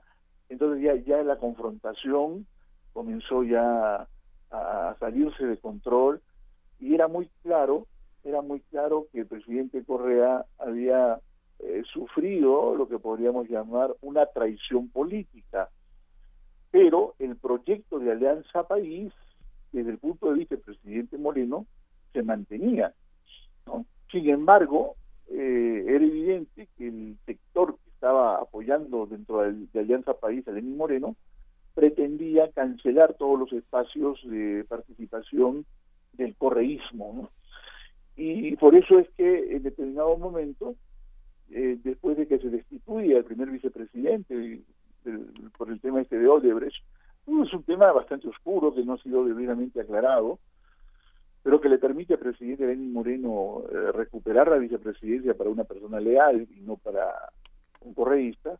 Después de ese momento parece que ya había se había generado un consenso entre lo que podríamos llamar la oposición a Correa para formar un bloque muy sólido, una alianza muy transversal entre partidos de izquierda, incluso partidos de derecha en el, Ecuador, para este, enterrar la herencia del correísmo ¿no? y dar inicio a una etapa de donde el presidente Lenín Moreno muy probablemente podría impregnar con su sesgo personal el, nuevo proyecto, que él, él decía que seguía siendo la revolución ciudadana, pero con los puentes que el correísmo había dinamitado, ¿no? Y ahí viene la propuesta del referéndum. A ver, por aquí eh, tenemos justamente el tweet, el tweet que publica Lenin Moreno eh, hace un par de días después de, que sale el Ecuador dijo sí, este hashtag Ecuador dijo sí. Y Lenin Moreno dice, hoy es el tiempo de los jóvenes líderes, partidos políticos, a renovarse. El pueblo dijo sí. Los políticos que ansiaban eternizarse no volverán nunca más. Eh, más allá de, la pelea personal que, que, puedan tener Correa y Moreno, realmente Lenin Moreno está comunicándose o está formando a, nuevos jóvenes, a nuevos líderes, ha, hecho otro tipo de, alianzas, de, charlas con ellos, o nada más está teniendo este, este problema con Rafael Correa? No, no, yo creo que la intención del presidente Lenin Moreno es eh, incorporar nuevos liderazgos dentro de su proyecto, ¿no?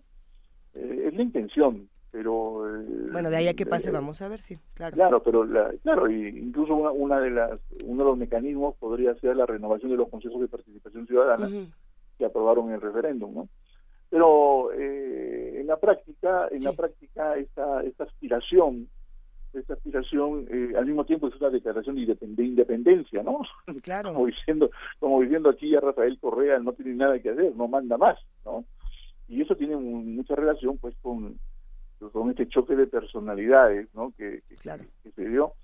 Pero las preguntas del referéndum, como todo referéndum, siempre las preguntas son, son capciosas, son, son eh, hechas de tal manera que se mezcla la intencionalidad con la certidumbre.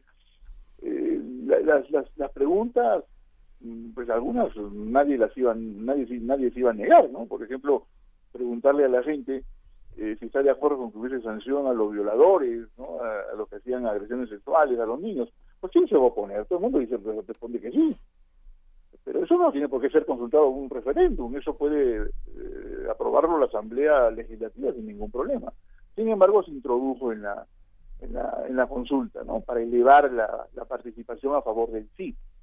Pero las preguntas claves, desde mi punto de vista, de ese, de ese referéndum, tiene que ver con la reelección eh, indefinida y tiene que ver con la ley de plusvalía, porque eso es lo más importante. Eh, y también, pues, la, la cuestión minera con la explotación del Yasuni, ¿no? Eh, a ver, el tema de la reelección, ¿no? Tal y conforme fue redactada la pregunta y tal y conforme ha sido aprobada, debemos, debemos decir además que ha sido de las preguntas que menos respaldo ha tenido, ¿eh? O sea, gana el sí, o sea, se aprueba la pregunta, pero pero es la que menos respaldo ha tenido en cuanto a porcentaje. Eso, eso estaba muy claro, era, era una pregunta para eliminar la reelección indefinida e impedir que Rafael Correa vuelva a ser candidato presidencial, ¿no? Eso ser un veto. Y, ahí estaba la carga política, ¿no? O sea, desterrar a Correa definitivamente del escenario político. La segunda, que tiene que ver con la ley de plusvalías, bueno, hay argumentos a favor y en contra. El argumento a favor de que había que aprobar ese, esa pregunta y derogar la ley de plusvalías era que en el Ecuador hay una situación de crisis económica, de contracción económica y que los empresarios pues necesitan recuperar alguna forma de tasa de ganancia y esa ley los estaba perjudicando.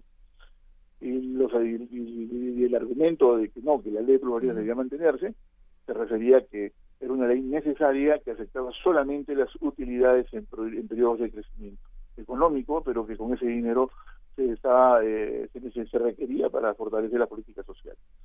O sea, era una ley que afectaba las ganancias de, las grandes empresas constructoras principalmente.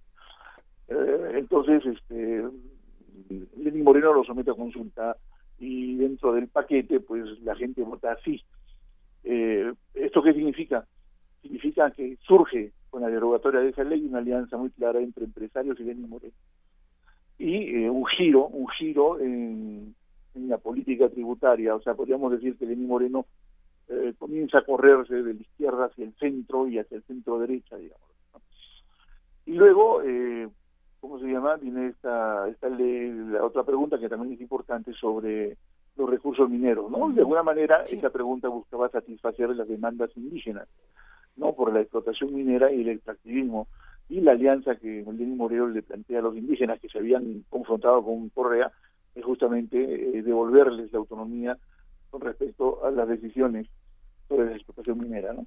Yo creo que esas son las tres preguntas claves. El resto son fueron puestas de relleno para, para ¿cómo se llama? Este, pues, Darle a todo un... darle, digamos, un, un bagaje de máxima aprobación. Bueno, que aunque parecen obviedades, querido Eduardo Bueno de León, nunca se sabe lo que la gente puede contestar, porque hay veces que esperamos que todos digan no o digan sí y nos contestan lo contrario. Si no, le podemos preguntar a Colombia, por ejemplo. ¿no? Que parece muy obvio y de pronto no, aunque sean de relleno. Pero bueno, Miguel Ángel, tú, tú querías comentar. No, sí, esas políticas, me recuerdo que hace muchísimos años eh, y había hecho Monsiváis un viaje a Ecuador y estaba muy contento de estar en, de estar en Quito y le preguntaba este cómo cómo es y me decía bueno cómo es es como los años 40 en México y, y, yo ingenuamente le decía este en la ciudad y me decían no en la mentalidad hay una parte hay un desarrollo democrático de las instituciones que podemos pensar que está este eh, alineado a una, a una, una política exterior muy comprometida con el capital este doctor bueno o está realmente apoyada en, en, cuestiones sociales que permitan eh, el desarrollo de Ecuador, que es, un, que es un país con una salida a la costa, pero verdaderamente pobre, digamos, ir, ir hacia la salida al Pacífico es, eh, es, una, es una hazaña, ¿no? Solo parece, este, es la parte más pobre que pareciera que vive a principios, a finales del siglo XIX todavía, ¿no?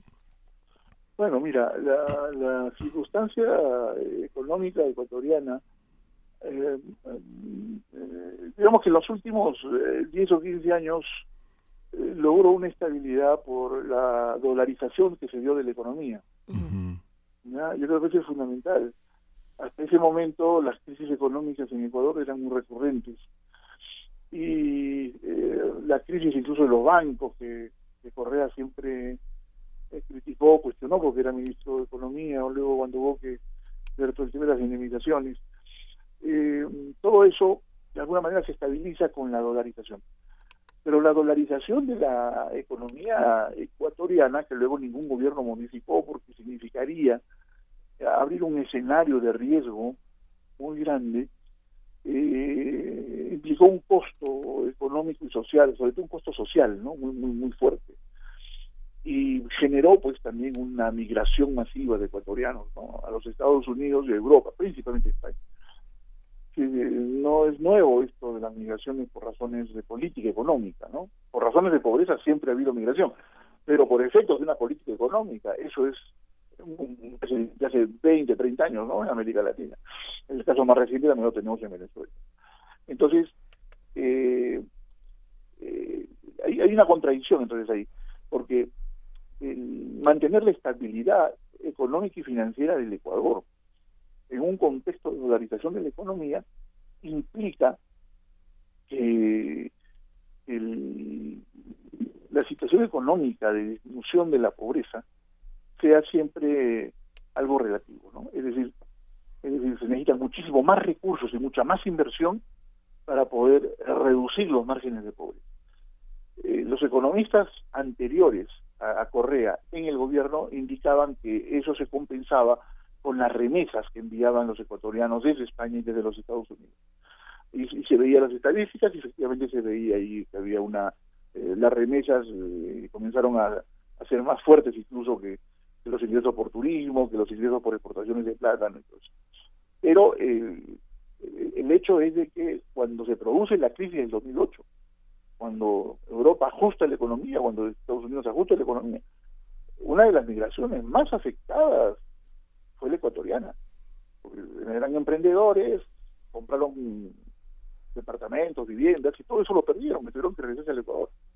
Y entonces, nuevamente, se produce este fenómeno del incremento de la pobreza, de la pauperización de los sectores populares. Y eso es lo que lleva a la revolución ciudadana, al poder. ¿no? Porque el costo, el costo de la crisis, se transfiere al gasto social y se transfiere a, un ajuste con los sectores este, medios y populares. En cambio, como la economía está dolarizada, quienes se defienden muy bien de la crisis del 2008 son los empresarios, la clase la gente que tiene acceso a, los créditos. Y eso es lo que la revolución ciudadana trata de corregir, trata de corregir, trata de reequilibrar, ¿no? Ese, ese, pero, pero, pero el marco, el marco sigue siendo el mismo. Mientras la economía ecuatoriana esté dolarizada, los márgenes de política económica pues son bastante eh, bastante limitados. Pasa lo mismo con México con el NAFTA, ¿no? Cualquier decisión de política económica tiene que, estar dentro del esquema general del Tratado de Libre Comercio. Bueno, en el caso ecuatoriano y en el caso salvadoreño, que son las dos economías dolarizadas, también hay límites, ¿no?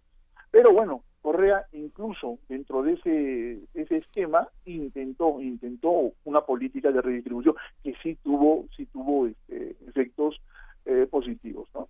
Y, te diría finalmente con respecto a este punto que eh, aunque aunque Correa hizo campaña en contra del, para que se votara no y se rechazara las preguntas eh, lo real es que el correísmo ha demostrado fuerza no casi el 38%, 35, 38%. Y el gobierno ganó, sí ganó, pero ahora el líder de la oposición no es la derecha, es Correa. No, bueno. sí. Claro, Yo creo que ese es el nuevo escenario. El nuevo escenario es ese, entonces, porque este, eh, Correa se convierte en, el líder legítimo. Pero obviamente el tema de la reelección va a ser clave ahí, ¿no? Qué, interesante, se quedan muchas preguntas abiertas, querido Eduardo Bueno León, investigador del doctorado en estudios latinoamericanos de la UNAM y analista político de América Latina. Una breve reflexión final para saber con qué nos vamos a quedar y qué tenemos que estudiar en los próximos 30 días. ¿Qué observar? Bueno, eh, yo, yo creo que este, lo que acaba de ocurrir en el Ecuador eh, pone otra vez en el tapete el tema de las traiciones ¿no? en política que creo que a veces esos son aspectos de la, de la política que a veces los, los pasamos por alto, pero realmente tienen mucho mucho sentido, ¿no? Y yo recuerdo las, eh, las grandes traiciones, bueno, México, y recordemos, ¿no? Cedillo y Salinas, ¿no? Eh, aquí acabamos de ver la traición de Lenín Moreno sobre Correa. Y, y, y, además yo creo que esta, este conflicto entre Correa y, y, Lenín Moreno eh, debe haber influido muchísimo en el ánimo del presidente Nicolás Maduro para que él anuncie también su reelección, ¿no? que se va a presentar de nuevo. Yo creo que él tiene también en cuenta lo que ocurrió en el Ecuador, desconfianza con quién podría ser el, sucesor y si ha decidido el núcleo duro del madurismo, pues decir no, hay mucho riesgo, eh, preferimos al, a este que es conocido y que nos garantiza no mantener mantener este el núcleo duro de gobierno a que venga otro, incluso el propio chavismo, ¿no? Y que luego nos ocurra lo que le pasaba a Correa. Entonces el tema este, la tradición es muy interesante, porque nosotros hemos estado acostumbrados a que presidentes elegidos como Mal en Perú con un programa de gobierno terminan haciendo otra cosa, ¿no? Son, son, traiciones al voto popular. En este caso ha sido un voto, una traición al voto individual. Y yo diría que el, yo diría finalmente que pues el, ciclo de los gobiernos de, izquierda en la región prácticamente está concluido. Eh, tal, tal y conforme lo definimos a partir del triunfo de Lula, ¿no? En el 2002, ¿no? Ah, previamente pues el ascenso del chavismo, ¿no? Lula fue el matiz diferente. Pero ese ciclo, ese ciclo de, gobiernos desarrollistas o post-neoliberales, creo que concluye con este referéndum y sobrevive, bueno, este, solamente el, gobierno de Evo Morales. A partir de aquí, creo que eh, la izquierda regresa a la oposición y seguramente reflexionará y volverá a replantear sus temas, porque mientras haya en la región desigualdades, y acaba de salir este informe de la Fundación Ford, eh, donde, la, donde nos anuncian eh, de, manera eh, realmente muy preocupante que ya la desigualdad global es inmanejable, ¿no? Yo creo que mientras existe esa desigualdad, yo creo que los gobiernos de izquierda tienen, y, los partidos y movimientos de izquierda tienen mucho que por supuesto. Pues te agradecemos muchísimo, Eduardo Bueno León. Te mandamos un gran abrazo y hablamos muy pronto porque afortunadamente estos temas no terminan y las discusiones las podemos seguir teniendo aquí. Gracias. Bueno, un fuerte abrazo. Un abrazo. Vámonos a una pausa aquí en primer movimiento. Nos quedamos picados con el tema de Ecuador. Estuvo bastante bueno. Regresamos después de esta pausa porque ya viene la poesía necesaria y la mesa del día. Primer movimiento. Hacemos comunidad.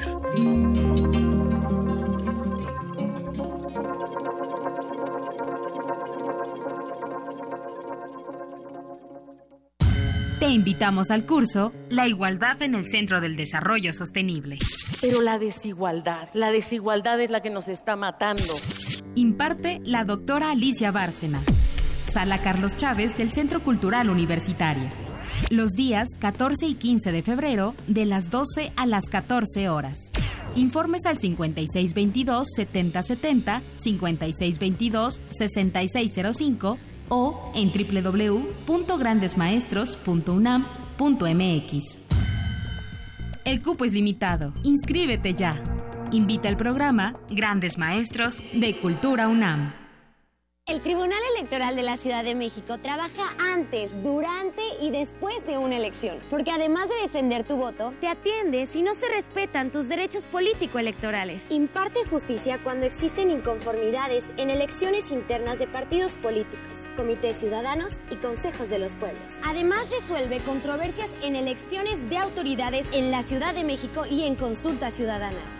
Tribunal Electoral de la Ciudad de México. De principio a fin, justicia en tu elección. En 2018 decidiremos lo que es mejor para México. Ahora tendremos más opciones que antes. Además de partidos políticos, habrá candidaturas independientes. La ciudadanía puede ahora respaldar esta nueva opción. Si decides dar tu apoyo, escanearán tu credencial para votar y solicitarán tu firma en la app oficial del INE. Esto no compromete tu voto, solo ayuda a las y los aspirantes a ser una opción más en las próximas elecciones. Recuerda, el INE protege tus datos personales.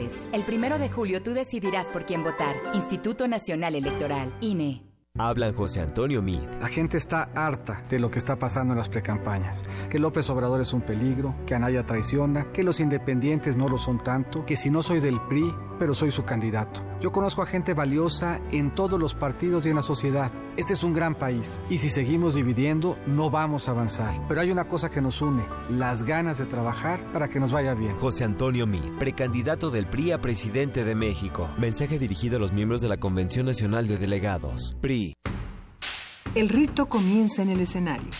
Los sonidos emergen, deambulan por el recinto, se cuelan en los oídos y estremecen los sentidos. Festival Intersección.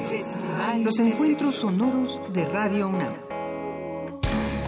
Todos los viernes a las 21 horas en vivo desde la sala Julián Carrillo.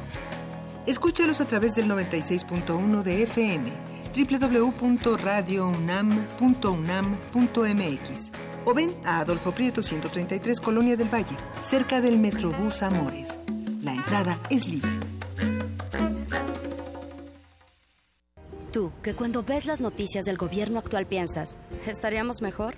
Con ya sabes quién. Que cuando contaste los muertos de su guerra absurda pensaste, estaríamos mejor con ya sabes quién. A ti que eres empresario y hace 12 años te espantaron y hoy piensas, estaríamos mejor con ya sabes quién. A todos ustedes les tenemos una gran noticia.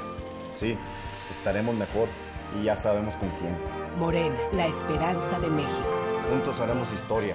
Hugo Eric Flores, presidente nacional del partido Encuentro Social. ¿Sabes por qué estamos del lado correcto de la historia? Porque la situación no da para más. Porque queremos ser parte de un cambio verdadero. Porque no tenemos hambre de poder, tenemos hambre de hacer. Porque reconociendo nuestras diferencias tenemos un mismo objetivo, transformar a México. Juntos haremos historia. Partido Encuentro Social.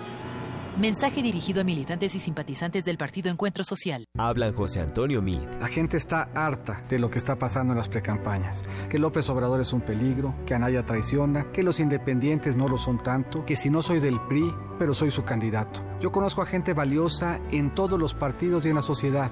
Este es un gran país y si seguimos dividiendo no vamos a avanzar. Pero hay una cosa que nos une, las ganas de trabajar para que nos vaya bien. José Antonio Mid, precandidato del PRI a presidente de México. Mensaje dirigido a los miembros de la Convención Nacional de Delegados. PRI. La anatomía de una enfermedad envuelta en misterio necesita estudiarse órgano por órgano.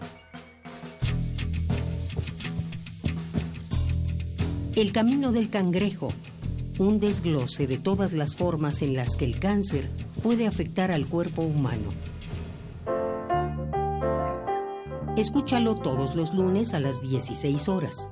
Retransmisión domingos 19 horas por el 96.1 de FM. Radio UNAM, Experiencia Sonora. Primer movimiento podcast y transmisión en directo en www.radio.unam.mx.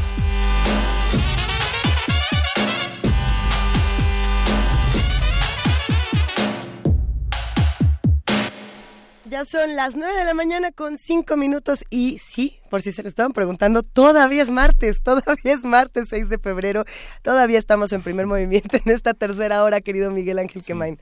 Acá andamos. Pues revisando ya los datos de la, de la mesa, pero tenemos, tenemos la poesía necesaria. Mira que la poesía necesaria que nos sirva para como un colchoncito para lo que nos va a tocar. Hoy vamos a hablar en nuestra mesa sobre el World Justice Project y estábamos leyendo fuera del aire eh, los resultados que ya habíamos visto desde hace unos días, pero ah, qué bueno, es que como decía Vania anoche, ya no sabemos si reír o llorar.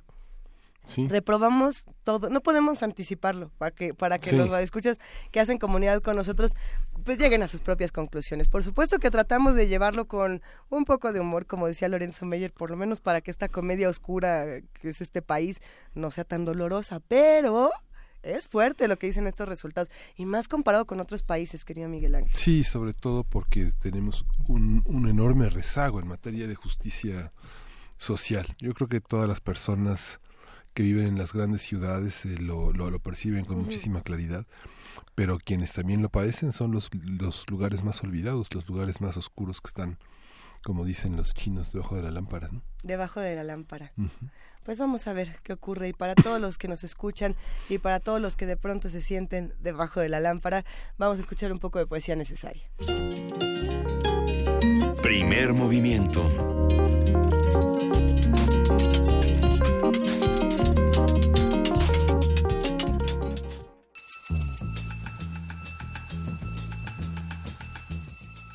Es hora de poesía necesaria.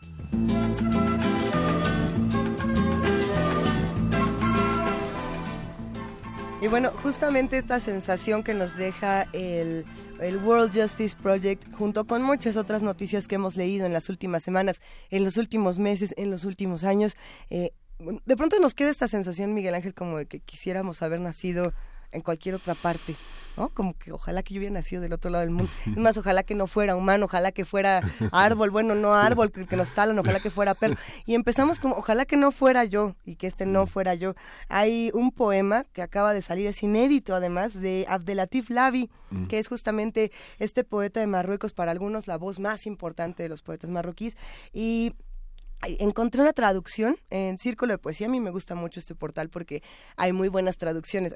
Cuando uno quiere encontrar eh, voces que se parecen a la original y que sigan con este ritmo, bueno, Círculo de Poesía es muy recomendable. Y la traducción de, de Abdelatif Lavi es de Gustavo Osorio. Este poema se llama Ita. Y, y, bueno, es interesante. Vamos a ver un poco hasta dónde nos quiere llevar. Hipótesis. Hipótesis se llama en español. Y por supuesto que está musicalizado nada más y nada menos que con Radiohead. Y para hacer una, una, suerte de comparación, vamos a escuchar después del poema y durante el poema un poco de How to Disappear Completely, que venía en el disco Key Day y que también tiene sus sesiones en la BBC, que están bastante buenas. Hipótesis. Habría podido vivir otra vida, en el polo opuesto de la que he vivido. Nacer en otra época, la más lejana posible ser dado a luz por un mamífero distinto a un humano, uno acuático por ejemplo, salir de una semilla enterrada en el suelo y volverme árbol, y no importa cuál, ser expulsado por un volcán, enfriarme, hacerme sólido y volverme roca. ¿Qué? Habría podido no vivir, salvo las estaciones ardientes de la vida, la edad de las primeras palabras, de las penas y las alegrías nativas, los meses ardientes, salvajes, refinados, del amor loco. El tiempo del sueño, igualmente loco, donde uno desencaja la luna sin dudarlo, donde uno se dice a sí mismo que los días malos acabarán, de seguro el día de mañana. Habría podido partir antes de que sea demasiado tarde, bello, tenebroso, floreciendo a placer de mis normas naturales, extremadamente romántico, luminoso como el destello, apto al servicio permanente de lo imposible. Habría podido callarme, callarme para siempre, perdonar a mis semejantes, un tal lamento, armarme del silencio de aquellos que no conocen del mar salvo las olas enemigas y el cementerio de sus fondos, aquello que en el barro helado lavan su rostro con la sangre del alambre de púas, aquellos a quienes todo acusa y condena, el nombre, el color, la lengua, el país, el dislocado orgullo de los hombres, la indecente fertilidad de las mujeres, aquellos que nos hablan elocuentemente mediante gestos simples o instantáneas tomadas sin su conocimiento, muertos o vivos. Habría podido no estar allá esta mañana para escudriñar la noche en la claridad del día, para confundir mi pequeña tragedia con aquella inconmensurable del mundo, arañar, arañar el papel en lugar de soplar, soplar en la gigantesca trompeta de la cólera hasta que estalle en mis pulmones. Habría podido refugiarme en una cueva, sellar la entrada, ejercitarme en la sordera, la ceguera, la insensibilidad, acabar con el ruido de las imágenes y entregar mi memoria al gran reparador que es el olvido. Habría podido no existir, ni antes ni después, ser solo latencia, suposición y la nada, partícula improbable, siempre inmaduro. La comedia ha terminado.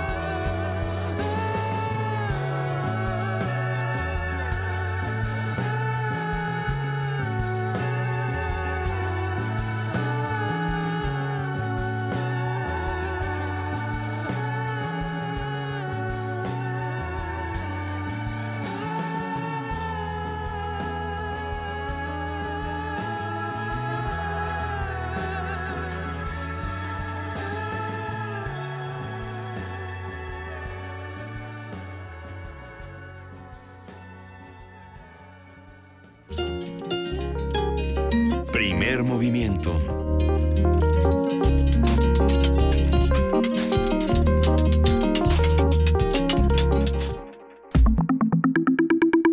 La mesa del día. El World Justice Project es una organización independiente y multidisciplinaria que trabaja para fortalecer el Estado de Derecho en el mundo. Cada año elabora un reporte mundial basado en encuestas realizadas en hogares y con expertos, y mide la percepción y la experiencia de la población en general con el Estado de Derecho en situaciones prácticas y cotidianas. Es decir, si esto fuera el examen de admisión de la UNAM, vamos a ver cuántos de los países pasaron. Y yo creo que México no solo no pasó, sino que además... Eh, lo regresaron. Lo regresaron a su casa. Bueno, vamos a discutir. Está muy complicado este tema. De acuerdo con el informe 2017-2018, México bajó cuatro posiciones respecto al reporte del 2016, al pasar del lugar 88, que ya de por sí, al 92 de un total de 113 países. Esto lo ubica en la posición 25 de 30, de 30 naciones en la región de América Latina y el Caribe. Esto es muy grave. Bueno, vamos a ver. A nivel global, el informe advierte que la mayoría de los países registraron un deterioro en sus puntuaciones en temas de derechos humanos, límites al poder gubernamental y justicia civil y penal. Y bueno, vamos a conversar sobre el informe, los resultados que arroja, eh, también cómo se obtienen y por qué, para qué nos van a servir todas estas mediciones. Y para ello nos acompaña Eduardo Bor, que es el director de Transparencia Mexicana y siempre es un placer que nos acompañes, querido Eduardo. ¿Cómo estás? El placer es todo mío de estar aquí con ustedes, verlos, porque los oigo. Y Eso. es, es, un, es un gusto estar aquí. Pero bueno, vente a la cabina más seguido, ya sabes que esta, esta es tu casa, Radio UNAM es tu casa, igual te veo UNAM, pero el World Justice Project nos hace pensar que México ya no es tanto nuestra casa y eso nos, nos pone un poco nerviosos. ¿Qué fue lo que se midió y qué fue lo que pasó? Mira, este es un proyecto global eh, del cual yo creo que hemos hablado poco, porque estábamos muy, muy metidos en otras preocupaciones que también tiene el país. Eh, tenemos graves eh, crisis en materia de desigualdad económica, tenemos muchos temas que, nombramos de derechos humanos. Hace unos minutos antes de entrar al aire hablábamos de los riesgos que tiene la profesión periodística en términos de seguridad, hablábamos de violencia, pero creo que por, por muchos años no quisimos ver cuáles eran los problemas raíz de, de todos estos síntomas. Como que nos confundíamos entre los síntomas y los problemas raíz.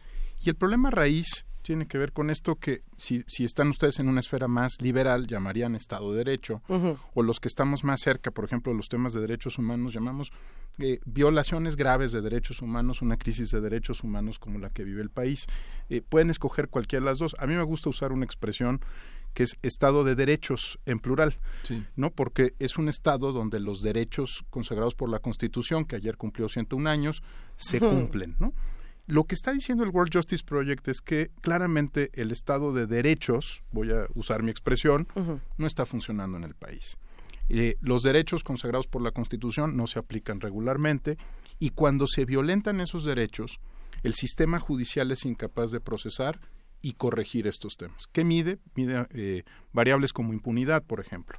Eh, no es que en el mundo no haya impunidad. Voy a darles un dato que espero les sorprenda. El país mejor evaluado del planeta en términos de impunidad para homicidio, por ejemplo, es el Reino Unido. Y en el Reino Unido solo el 50% de los asuntos quedan eh, bien, bien identificados, investigados y sancionados. Es decir, por cada muerte o homicidio en el Reino Unido, solo uno de cada dos se resuelve, para que nos demos una idea de lo grave que es esto a nivel global.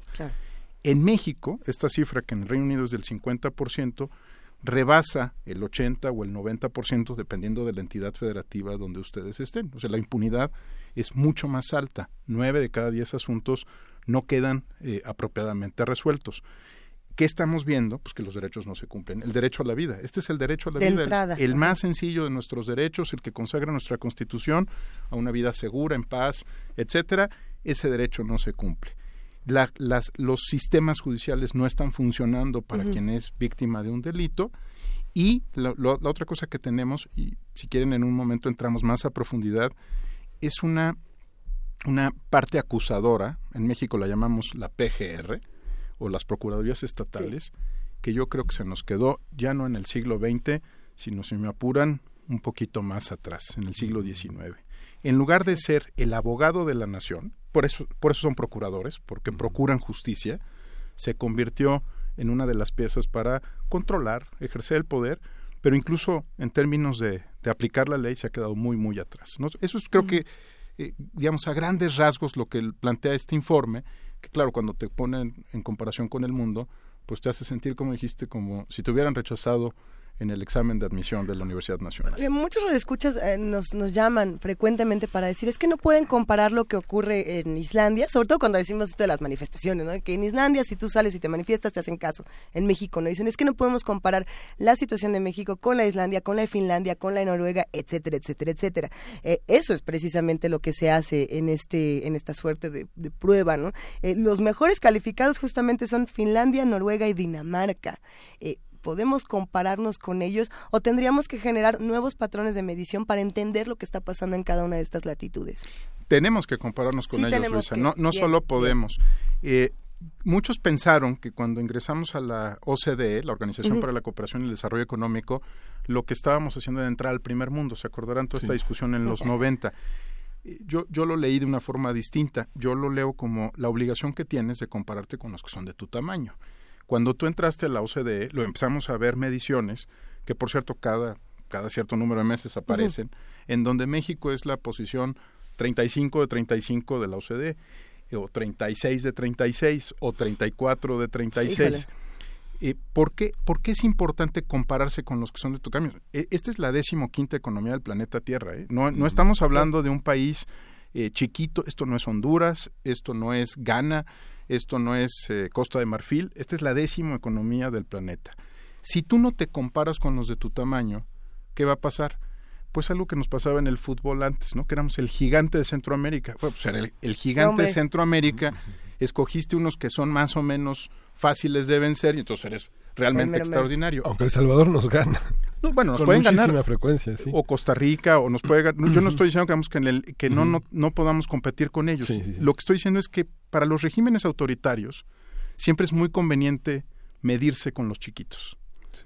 Y para los regímenes democráticos es central medirse con los que quiere ser. A ver, justamente México reprobó siete de los ocho factores que se califican. Y, y justamente hablando del Salvador, por aquí decían, El Salvador no reprobó tantos. No le fue, no le fue tan mal como a México. Y hay muchos otros países que en teoría, desde lo que se ve en los medios de comunicación, están mucho peor entre grandes comillas, y no es así según este, este, este informe. ¿Qué pasa? Piensa en Chile, piensa en Colombia. En Colombia, por ejemplo. Eh, Colombia es un caso de una, una sociedad muy parecida a la nuestra en términos eh, religiosos, culturales, el tema del, crimen organizado, el narcotráfico, la violencia, pero la gran diferencia entre Colombia y México no es quién los gobernó, porque todo el mundo cree que es un asunto de Mocus o de Fajardo o, de, o de Peñalosa o de Uribe. Lo que hicieron muy bien los colombianos es que decidieron que había que ponerle un alto a la inercia. Un día dijeron, ya estamos hasta aquí, de violencia, ya estamos hasta aquí de, de, guerra, puede haber discrepancias ideológicas, históricas entre quienes apoyan a las FARC y quienes apoyaban al gobierno colombiano. Hay de muchos expertos que he escuchado en, en primer movimiento se ha referido al tema, pero lo que, lo que decidió la sociedad es ponerle un hasta aquí. Y si tú ves los que están hasta arriba, Finlandia, Dinamarca, Noruega, Suecia. Perdón, pero hace algunos siglos eran los bárbaros del norte, ¿no? Invadían el Reino Unido, bueno, lo que ahora es el Reino Unido, invadían Inglaterra, arrasaban con las mujeres, se llevaban las propiedades y un día dijeron, ya basta. Ser danés no puede ser sinónimo de ser bárbaro. Digo, para ponerlo en términos históricos, eso es lo que ocurrió. Y decidieron que ya no. Entonces Colombia, Dinamarca, Suecia, todos los países que están afectados por una grave crisis de lo que sea, un día pueden decidir que ya no tienen por qué continuar con la inercia. Y creo que es lo que no hemos hecho en México. Bueno, que históricamente estos países no tenían una ley de seguridad interior cuando decidieron acabar con la inercia. Es decir, tenían tiempo. parece ser de pronto que todas las condiciones en nuestro país nos dicen, ya es muy tarde, ya ahorita todo lo que quieras hacer, ya tienes esta ley por aquí, tienes esta otra ley por acá, ya estás amarrado a que tu destino sea este. ¿No? Este que te revela el World Justice Project y que no va a cambiar, ¿o sí? Yo creo que va a cambiar, eh, Luisa, y sin duda hay tensiones, o sea, siempre habrá fuerzas conservadoras y liberales, no solamente en el siglo XIX, siempre quien se resiste al cambio y quienes lo apoyan. Eh, déjame evitarle a algunos un curso largo de historia danesa, hay una película hermosísima, hermosísima. Espero que esté en Netflix para que la, pueda ver quien tenga Netflix. Que se llama. Em, ay, es la es una película. La describo ahorita te doy el nombre. es una película sobre la crisis política danesa. Se llama La Reina Infiel. La Reina Infiel. Y lo que describe muy bien es el nivel de corrupción que había en el régimen danés y cómo tuvieron que empezar un proceso de transformación que no, no, digamos, no fue por demanda popular en ese momento, fue porque estaban cansados ya de que Shakespeare, que decía algo huele mal en Dinamarca, y entonces decía todo el tiempo, y no eran las, no, no se hablaba las cloacas, estaba hablando del sistema político danés. Todos los sistemas llegan a ese punto, es decir, en algún momento. Lo, la, la gran diferencia es cómo lo resuelves. Yo tengo la impresión de que México ya llegó a ese punto. Y cuando ves a el sector empresarial junto a las organizaciones de derechos humanos de Guerrero o los colectivos de víctimas en el Ángel, como lo vimos la semana pasada, el día miércoles, empiezas a darte cuenta que hay algo que está más allá de tu preferencia ideológica, de por quién vas a votar en junio. Eh, hay algo que empieza a unir a los extremos de nuestra sociedad. Créeme, estas, estos núcleos no se sentaban a la misma mesa. Así es a lo mejor cuando uno ve la foto ve muchas personas y dice, ah, bueno, pues, se juntaron 500 personas en el Ángel. Pero no es lo mismo ser parte de un colectivo de víctimas en Guerrero que ser eh, uno de los empresarios que está en el club de industriales todos los días. Imagínate de qué tamaño es el asunto. Para que se sienten, si lo quieren simplificar así, izquierdas y derechas, ¿no? Lo que, yo ya creo que ya las no existe ninguna de las dos a veces, pero izquierdas y derechas sentadas a la mesa diciendo, yo no sé de quién sea el candidato o tu candidato. Tú apoya a quien quieras, pero necesitamos empezar a transformar la PGR en una fiscalía de verdad. Y después seguramente va a ser el Poder Judicial y los ministerios públicos en los estados. Pero la, gran diferencia es que ya no es solo el estudio del World Justice Project. Aquí hay un sector que está diciendo, ya basta, hasta aquí, y hay que empezar a cambiar. ¿Cuánto nos tome? Yo no voy a hablar de décadas, lo que voy a hablar es del momento en el que decidimos que ya no podía seguir siendo igual y que si hay leyes de seguridad interior, hay un rechazo profundo de muchas de nuestras, eh, digamos, organizaciones, pero también de la Comisión Nacional de Derechos Humanos. ¿eh? Y también se forzó al INAI a promover una acción de inconstitucionalidad por uno de los artículos. Ya no, ya no es un asunto donde te ganan y todo el mundo se repliega y se va a su casa, ¿no? Incluso si logran sacar estas leyes que son impopulares, polémicas, controversiales, hay una comunidad que sigue y, instituciones que empiezan, empiezan a funcionar de manera que se restauren las cosas. Lo que quiero decir es, ya como sociedad, estos datos no solamente son objeto de lamento, sino objeto de una acción social, inteligente, estratégica, ¿no? Es decir, pues vamos a cambiar las instituciones, no hay de otra, ¿no? Si desglosamos los datos punto por punto, ¿cuáles serían los principales eh, hechos que, que marcarían como ejemplo en la realidad reciente mexicana y en el contexto de las eh, precampañas electorales y del clima de incertidumbre que hay en torno a la definición de los programas de los partidos? Mira, yo, yo creo que una, una de las cosas que la clase política y los partidos todavía no entienden a ver si lo explico bien, Miguel Ángel, y si no, por favor, corrígeme y Venga.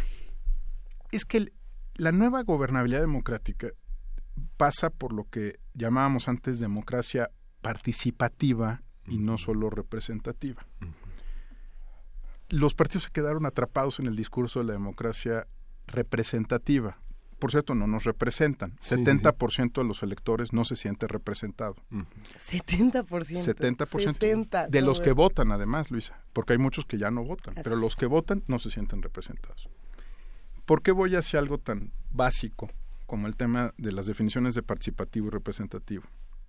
Porque no se han dado cuenta que te tienes que sentar con la comunidad para la que trabajas a encontrar soluciones para estos problemas.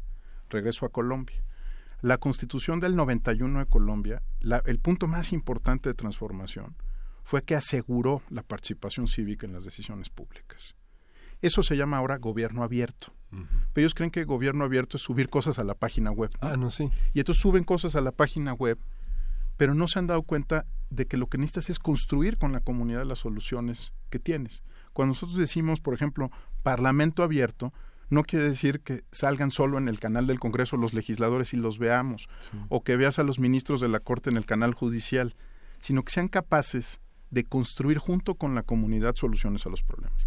Yo te diría que para todas las variables que están en el estudio del World Justice Project, el, el tema más claro es que no, la clase política o la clase gobernante no sabe cómo resolver esto eh, con la participación y el trabajo de otros. Se repliega, se guarda, lo quiere hacer en privado, cree que es un asunto técnico, ¿no? que cambias un par de artículos y se resuelve, pero si tú ves las variables, corrupción, pues, está bien difícil autorregularse si tú eres la clase política, ¿no? Tú eres parte del problema. Es bien difícil que tú solito te vayas a poner a dieta y corrijas todo aquello que echaste a perder. Si tú ves impunidad, me queda muy claro que si no hay una sociedad que denuncia, que, ver, que, quiere ver resultados, que está dispuesto a sacrificarse con ministerios públicos que no funcionan hoy para levantar el acta, pues necesitas el apoyo de la sociedad. ¿no? No, no lo puedes hacer solo como gobierno. No es un asunto de eficiencia, si me permites la expresión, Miguel Ángel. Si tú ves el otro tema que es, eh, digamos, cómo funciona nuestro poder judicial, pues a lo mejor estamos viendo una corte por momentos con atisbos progresistas, eh, por ejemplo, el tema de publicidad oficial, que yo creo que lo, lo hizo muy bien la Corte en ese tema, pero de pronto ves los estados y los tribunales de circuito en los estados y no tienen esa, ese nivel de independencia. Variable tras variable, lo que te ilustra es que hay una concepción del Estado que creen que Estado es igual a gobierno, nuestra clase política. Y no, el Estado nos incluye a todos, el gobierno solo los incluye a ellos. ¿no? Entonces yo te diría que la constante es que no han logrado entender que, que tú no puedes atender la crisis de impunidad si la sociedad mexicana no se suma de alguna manera a ese esfuerzo contigo. Y tampoco lo vas a poder resolver solo cambiando la ley o creando un nuevo órgano o una nueva institución. ¿no? Y creo que esa es la constante alrededor de todas las variables del estudio. Sí, y justamente también es el poder de la corrupción de las, de las organizaciones delictivas, son una capacidad de organización este poderosísima que lo mueve el dinero, no lo mueve la convicción, pero sí la convicción en que el dinero se puede adquirir de maneras muy directas, muy fáciles y, que y que opera en esos sistemas donde el, Estado tiene verdaderas lagunas y verdaderas eh, y la sociedad tiene muchísimo miedo y no puede organizarse por el miedo que le da. ¿No? Pienso en ámbitos muy muy pequeños, muy focalizados, locales, en la Ciudad de México, por ejemplo, colonias donde la gente prefiere replegarse a ciertas horas o dejar de ir a ciertos lugares con tal de no padecer la inseguridad. Por, poner un mecanismo. O Tamaulipas, donde el presidente decidió cancelar una gira por razones de seguridad. Así es. Mira, Miguel Ángel, tocas un tema muy importante y es que eh, para muchos hay la sensación eh, es como poema de John Milton, el de Paraíso Perdido, de que estábamos muy bien hace 500 años y nos echamos a perder, ¿no? Sí. Eh, digamos que la colonia nos echó a perder porque éramos todos prístinos y maravillosos antes de la colonia. La verdad es que si tú revisas, por ejemplo, lo que gobernaba el general Lázaro Cárdenas, pues eran 30 ciudades. Eso era gobernar el país. No tenía control del territorio ni de las fronteras. Si tú piensas en la frontera sur, el general Cárdenas no sabía dónde empezaba eh, Guatemala y dónde terminaba México, ¿no? Cuando entraba por Campeche, ¿no? Y decía, bueno, ¿y dónde termina el territorio? ¿no? Y lo mismo en la frontera norte. Eh, estamos hablando de que en realidad nunca construimos ese Estado de Derecho ah, que, estamos describiendo, ¿no? Lo, lo dejamos, lo aventamos para adelante, para adelante, porque siempre hay otra cosa más importante. Entonces, ese Estado que es capaz de enfrentar crimen organizado, grupos delictivos, que tiene capacidad de control y respuesta en todo el país, no me refiero desde el punto de vista militar, como lo describe la Ley de Seguridad Interior, me refiero desde el punto de vista de, la soberanía, de ser capaz de hacer Estado en todas partes, ese Estado todavía no existe. Hoy tienes que gobernar, ¿qué te gusta? No solo 2.450 municipios, 220 ciudades de más de 100.000 habitantes, que son, son los municipios grandes. ¿Tú crees que el Estado tiene capacidad institucional en esos 220 municipios? Ya no digas para enfrentar al, al crimen organizado, para proveer servicios públicos básicos de calidad, Estado de Derechos en plural, pues no los tiene. Entonces, claro, estamos estamos construyendo el Estado de Derecho. No es que lo teníamos muy bonito y que, digamos, el, general Cárdenas lo, lo, estableció a todo dar y se nos echó a perder. No lo teníamos. Y no lo tenemos porque no ha sido una prioridad. Si tú ves el, el ciclo de reformas de esta administración, lo que importaban eran las reformas económicas, ¿no? cómo haces dinero, cómo distribuyes el dinero, cómo se distribuye la riqueza del país. Oiga, las reformas del Estado de Derecho, no, hombre, esas las podemos ver después de las elecciones. De esas no hay prisa.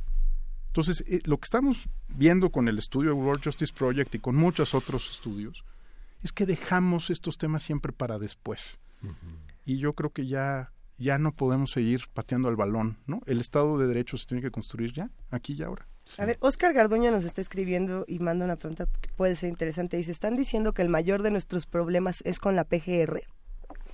Muchos de los problemas pasan por la PGR. A ver, nada más para describirla muy rápidamente. ¿Qué es la PGR? En lugar de ser el abogado de Luisa y de Miguel Ángel y de Eduardo, es el abogado del gobierno, ¿no? Básicamente. esa es la enorme diferencia. ¿A quién le responde? A quien nombró al procurador. Y cuando no le responde, remueves al procurador, ¿no? ¿Quién nombra al procurador? El presidente de la República. Entonces, lo que tú tienes es una procuraduría que sirve al grupo en el poder. No, tú no, o sea, yo no sé si alguno de los radioescuchas siente que la PGR trabaja para ellos, que es lo que debería de ser. el, el procurador de justicia debería ser tu abogado, ¿no? Es el abogado del interés público. Bueno, eso no lo es pero además no es muy profesional, es muy poderosa, pero no es muy profesional. Resuelve por el lado duro lo que no puede resolver por el lado técnico. Gastamos toneladas de dinero, de verdad, ¿eh? toneladas de dinero en su profesionalización, pero yo creo que no habrá ningún radio escucha que diga, oiga, eso es como CSI, ¿verdad? Ese, se ve, no, llega la PGR para muestra el botón de Ayotzinapa. Los servicios periciales fueron desastrosos, ¿no? Luego tienes en esa Procuraduría, tienes eh, sembrados a los ministerios públicos que cada ex procurador dejó, porque como todo mundo sabe que es de alguien más el Ministerio Público, entonces el, el ex procurador A le dejó unos MPs, el ex procurador B, bueno, en fin, entonces cada quien trabaja con un pedacito de la Procuraduría. Quien trabaja en la Procuraduría no tiene seguridad laboral, sabe que va a venir un nuevo procurador. Les doy un dato que a mí me encanta. ¿Saben cuánto dura un procurador en, como procurador en promedio? A ver menos de dos años. Oh, porque no puedes aguantar la, la, carga, porque no es una institución profesionalizada. Entonces, no es que todo se resuelva con la PGR, pero todos los caminos pasan por, pasan por la PGR. Y esa es la de lujo. No les quiero decir cómo están las procuradurías estatales, que digamos no tienen ni siquiera los recursos que tiene la Procuraduría General de la República. Pero ¿qué pasaría entonces? Por ejemplo, partimos de estos resultados del World Justice Project, ¿para qué? Para decir, a ver, lo primero que tendríamos que hacer sería modificar lo que ocurre en la PGR y en las Procuradurías estatales. Tendríamos que quitarlas y hacer nuevas. ¿Qué, ¿Cuáles serían las primeras sugerencias que a lo mejor se hacen desde todas las ONGs y los diferentes activistas que dicen, no, a ver, esto podría empezar a cambiar por aquí a partir de estos resultados? Mira, donde coinciden academia, sector empresarial, y, sociedad civil es en un punto. Eh, si esto no es una prioridad de la agenda pública, lo más, lo más probable es que se resuelva desde el interés de la clase política. Entonces, lo primero es que tiene que ser una agenda de todos. Ahí todo el mundo tuvo que ceder. ¿eh? Y lo segundo es que hay que empezar por reformar el artículo 102 de la Constitución, que es el que describe las funciones, atribuciones y competencias de la Procuraduría esta palabra nueva que empieza a circular, que es Fiscalía General, eficaz, autónoma e independiente, no es un capricho, ¿eh? No es una moda. Es, fíjate los tres atributos. Eficaz, que sí procure justicia. Autónoma, bueno, autónoma respecto a los poderes del Estado, pero la, la tercera es independiente. Si tú no tienes, es el más importante de todos. Más que la autonomía. Si tú no tienes una fiscalía que es independiente de los intereses privados o partidistas o políticos, pues no tienes alguien en quien confiar, ¿no? No ese, ese fiscal no trabaja para ti. Esa es la gran diferencia. Mira, eh, nos comparamos mucho con los Estados Unidos, ¿no? Ahí el procurador general no es autónomo constitucionalmente, pero vaya que es independiente. Vean ustedes el choque que hay entre Trump y, la y, el abogado general o el procurador general todo el tiempo. El FBI. El FBI justo con esta carta que acaba de salir. Es este independiente. No es autónomo constitucionalmente, pero vaya que es independiente. Le costó la chamba al, titular ir contra el presidente. Pero son muchos los que dicen que e, esta fiscalía no podría existir de manera independiente y autónoma si viniera de nuestro propio país. ¿Qué tan cierto sería esto? Que dicen, no, es que a ver, para que, para que haya eh, realmente independencia tendría que ser de otros países, como en el caso de los expertos independientes o de ciertas otras fiscalías que se han hecho en otros países y que resuelven problemas. ¿Cierto o no? Mira, hasta cierto punto. Lo que hizo muy bien la CICIG de Guatemala es que tiene un puñado de casos, pero es un puñado de casos. Tres, ¿eh? Son los casos más importantes y decidiste ponerlos en la CICIG porque, digamos, querías aislarlo de las presiones políticas. Se entiende. Para eso funciona la CICIG. Pero yo no estoy hablando de la Procuraduría para los grandes casos. Estoy hablando de la Procuraduría para Luisa, para, Miguel Ángel, para Eduardo. Para que cuando te roben tu celular en el transporte público en el Estado de México, sepas que tiene sentido presentar una denuncia porque van a agarrar a esa banda y porque lo van a hacer bien, ¿sí? Para que cuando te desaparezcan por Rosario sepas exactamente qué pasó y no haya videos que no revelen absolutamente nada. Por supuesto, o, Ayotzinapa, o Tlatlaya, no solo para un puñado de asuntos. A ver, una, una fiscalía general no es solo para perseguir a los Duarte que se necesita, ¿eh? Claro. Es, es una fiscalía que ayuda a procurar justicia y que te ayuda a reducir la impunidad. Cuando estoy hablando del homicidio en el Reino Unido o en México, pues ya sabes a dónde tienes que moverte, ¿no? De noventa y tantos por ciento, tienes que irlo bajando hasta cincuenta por ciento. Es esa fiscalía. Por supuesto, te ayuda que tengas un fiscal independiente en delitos electorales. Ah, pues sí, claro, porque entonces los temas que llevaba Santiago Nieto los va a poder concluir Santiago Nieto. Pero no estamos hablando solo de los casos espectaculares, y esa es la gran diferencia.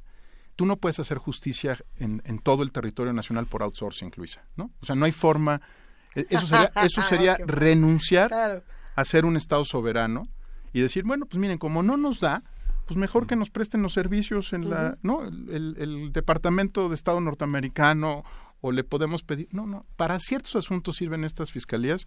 Tengo un buen amigo que fue fiscal especial para el tema de Fujimori y Montesinos. Y la Fiscalía Especial tiene que tener una duración limitada, ¿no? Terminó de desmantelar la red de Montesinos, 1.300 personas bajo proceso, y se cierra la fiscalía. ¿sí? Lo mismo con la CICIG. O sea, la, la, CICIG de Guatemala te sirve para asuntos muy delicados que tú ya no puedes, por, razones diversas, eh, procesar. Pero de lo que estamos hablando es de cambiar nuestro sistema de procuración de justicia para todas y para todos. ¿Y las reformas no funcionaron o qué pasa con, con el sistema penal acusatorio y, y, las nuevas reformas que hay en ese sentido. Yo creo que el penal acusatorio nos está dando sorpresas interesantes, por ejemplo, otra vez el caso Chihuahua, cuando, o, cuando ves el caso Duarte y puedes ver qué tan buenos o malos son los ministerios públicos. Antes hubiera sido imposible, ¿no? Hubieras visto un documento eh, cuando se revelaba que te permitiría verlo. De lo que creo que estamos hablando es de una nueva generación de reformas, Miguel Ángel. O sea, cuando decimos que hay que regresar al 102 constitucional, y, cambiar la Procuraduría en una Fiscalía es porque eso no quedó resuelto. La, la transforma, a ver, déjame ponerlo en estos términos. El, el, gobierno tiene muchas herramientas, pero tiene tres herramientas centrales. La policía y las Fuerzas Armadas, la Secretaría de Hacienda y la Procuraduría General de la República. ¿no? Esas son sus tres grandes palancas. Lo que estamos diciendo es que el Estado renuncia a tener control político de una de ellas la PGR. Lo de Hacienda ya vimos que es más complicado por el caso Chihuahua. Lo que se está planteando es, a ver, en Estado de Derecho, si tú sigues manteniendo a la PGR subordinada a tus intereses, jamás va a haber procuración de justicia efectiva. Puedes eh, modificar la parte procesal, que es lo que hicimos, ¿no? con muy poco interés de los gobernadores de arreglar las cosas. Ocho años de no hacer nada. Pero si tú no cambias a la Procuraduría, eh, déjame ponerlo así, no importa quién nombres de procurador. Tú puedes tener al procurador más honesto del mundo, como dice un buen amigo que le gusta el automovilismo, si, te, si sentaran a Eduardo Borges en un Fórmula 1, eh, pues a lo mejor podría correr a cierta velocidad, ¿no? Pero si sientan al Checo Pérez en un auto destartalado, no va a ganar nunca la Fórmula 1. Y yo creo que eso es lo que estamos discutiendo. A ver, no, nos está mandando Ángel 12, eh, un, esto tiene que ver, a ver, déjame, déjame lo, ubico. Eh, hablando también de México y hablando un poco de lo que ocurre en otros países con el World Justice Project, nos dice que por qué Venezuela se encuentra en el último lugar del ranking y habla de la percepción que se tiene del World Justice Project desde desde dónde. O sea, a ver, supongo que lo que está queriendo preguntar aquí Ángel es justamente que quiénes determinan quién, está bien y quién está mal hablando de, Venezuela o de México. ¿Cómo funciona? ¿Por qué Venezuela está en el último lugar? Bueno, yo... Difícil. habrá, No, habrá quien le guste mucho lo que está pasando en Venezuela. Está en todo su derecho de, de, seguir acuerdo al el liderazgo político que hay en Venezuela.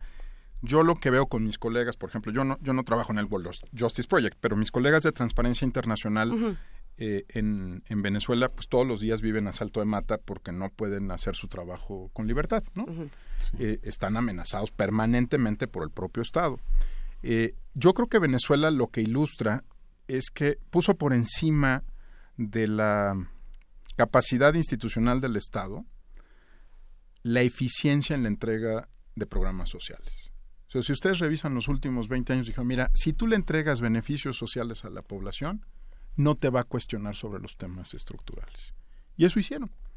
Repartieron casas, repartieron dinero, y por supuesto eso tiene un efecto redistributivo que nosotros no hemos visto en muchos estados de nuestra república. ¿A qué costo? Pues a un costo muy alto. No te metas en los temas de Estado de Derecho, no te metas en los temas de democracia participativa, ni siquiera se te ocurre hablar de gobierno abierto, ¿no? Tú, tú, tú quédate tranquilo en tu casa porque algún día te vamos a dar una casita, ¿no? De 60 metros cuadrados donde tú vas a vivir. Y con esa promesa construyeron estabilidad. Habrá quien le guste ese modelo. A mí lo que me preocupa de ese modelo, y pienso para el caso mexicano, es que hay temas, hay temas que tienen que estar por encima de la clase política. No importa quién sea el candidato, hay asuntos que son más importantes. Perdóname, la agenda de derechos humanos es más importante que lo que piense o no piense el candidato o el partido político.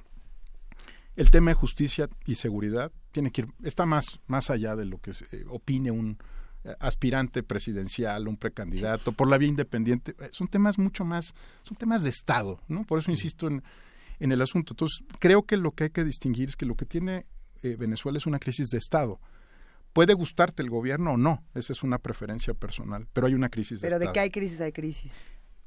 ¿Quién es el World Justice Project? Bueno, el World Justice Project, como, como los indicadores del Banco Mundial, como la OCDE, pues son organizaciones que se dedican a medir esto de manera sistemática y continua en todo el mundo.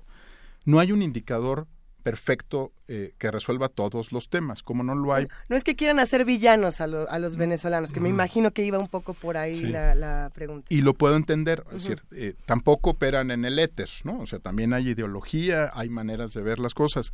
Creo que la razón por la que estamos en la mesa es porque cada vez hay más señales, Luisa, de indicadores de distinta índole que nos muestran que aquí hay un foco rojo.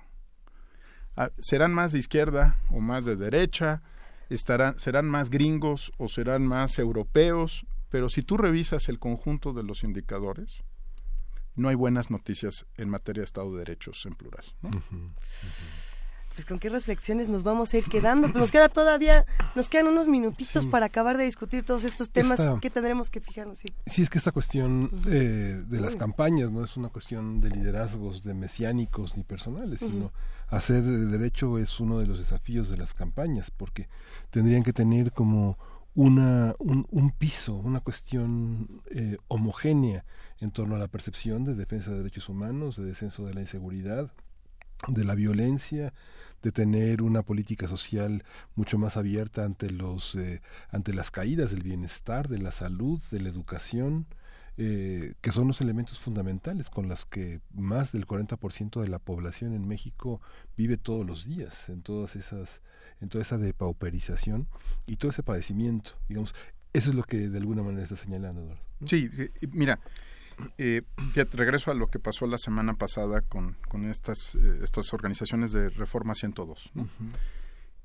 Lo que le están diciendo a los candidatos es que ya ya nadie se cree esta idea de que el que tiene la mejor propuesta la va a poder ejecutar una vez que sea presidente. Yo creo que ya nadie cree, bueno, a lo mejor hay quien cree eso todavía, ¿no?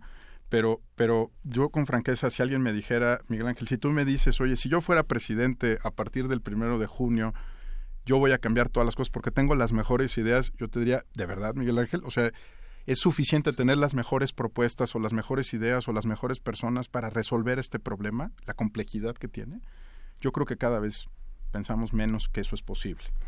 Entonces, lo que le plantean a la clase política, fíjate que interesante, es un reto. Antes de la elección, muéstrenos su liderazgo.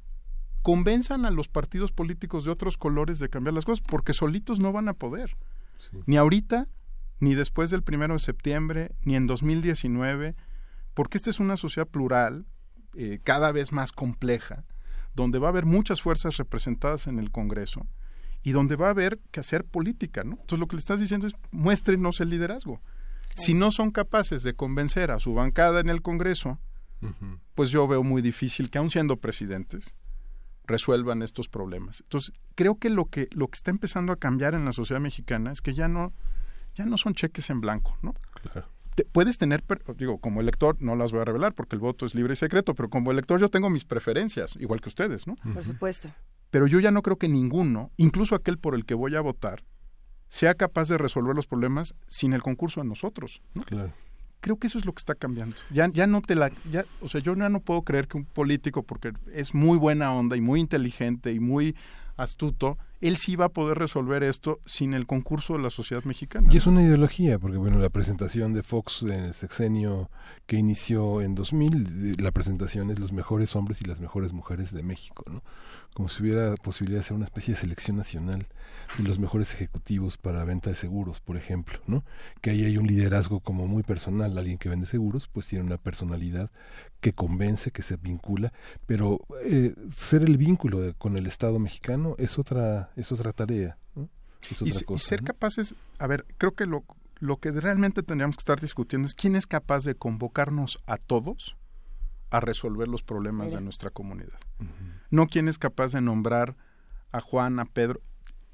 Los, los tres precandidatos en este momento, los tres están mandando esa señal, ¿no? Yo sí voy a traer a, las, a los hombres y mujeres que son a prueba de todo. Que No, perdóname este, yo no, no es por citar a Obregón, pues, pero el famoso cañonazo de 50 mil pesos puede hacerle doblar las rodillas al mejor de los hombres y mujeres. Ya lo vimos en todos los casos, ¿eh? En todos los casos. 14 gobernadores. 14 gobernadores, pero además, si tú revisas a los precandidatos, no hay uno que esté sin mácula, ¿no? Exactamente. Entonces, ¿qué es lo que estás buscando en ese nuevo liderazgo? Que nos convoque a todos, ¿no? Que, que, que sea capaz de decir, a ver, voy a necesitar su ayuda. No, esto no, no me la puedo aventar solo porque enfrentar el crimen organizado, transformar la PGR que trae inercias, cambiar al Poder Judicial que trae inercias, hacer que el Congreso vuelva a funcionar, que nuestro Congreso ya no funciona como contrapeso al Ejecutivo, requiere mucha más liderazgo político del que hemos visto. Bueno, va a ser todo un reto convocar a todos y también que todos los que están del otro lado, que todos los que estamos del otro lado, podamos encontrar un punto para empezar a discutir las cosas. Eh, hace unos minutos, cuando estábamos hablando con Lorenzo Meyer, decíamos que este país se ha transformado en una comedia oscura, y que vaya que nos reímos de muchas cosas porque o son verídicas o ya las estamos viendo con un sarcasmo bastante eh, rarito por ahí. Eh, pero es interesante también pensar que más allá de esa risa y que más allá de la indignación que nos pueda producir eh, los resultados del World Justice Project, vamos a tener que empezar a organizarnos de otras maneras eh, y también los que están de este lado, pues no enojarnos los unos con los otros, sino empezarnos a, aventar catorrazos, ¿no? Que ese es otro problema que, que aparece muchísimo en, en, redes sociales y en otros espacios. Pero bueno, Eduardo Borges, director de Transparencia Mexicana, no queremos que te vayas. ¿Qué va a pasar próximamente? ¿Dónde te encontramos? ¿Qué temas vamos a tener que discutir? Ahora sí que con qué nos quedamos.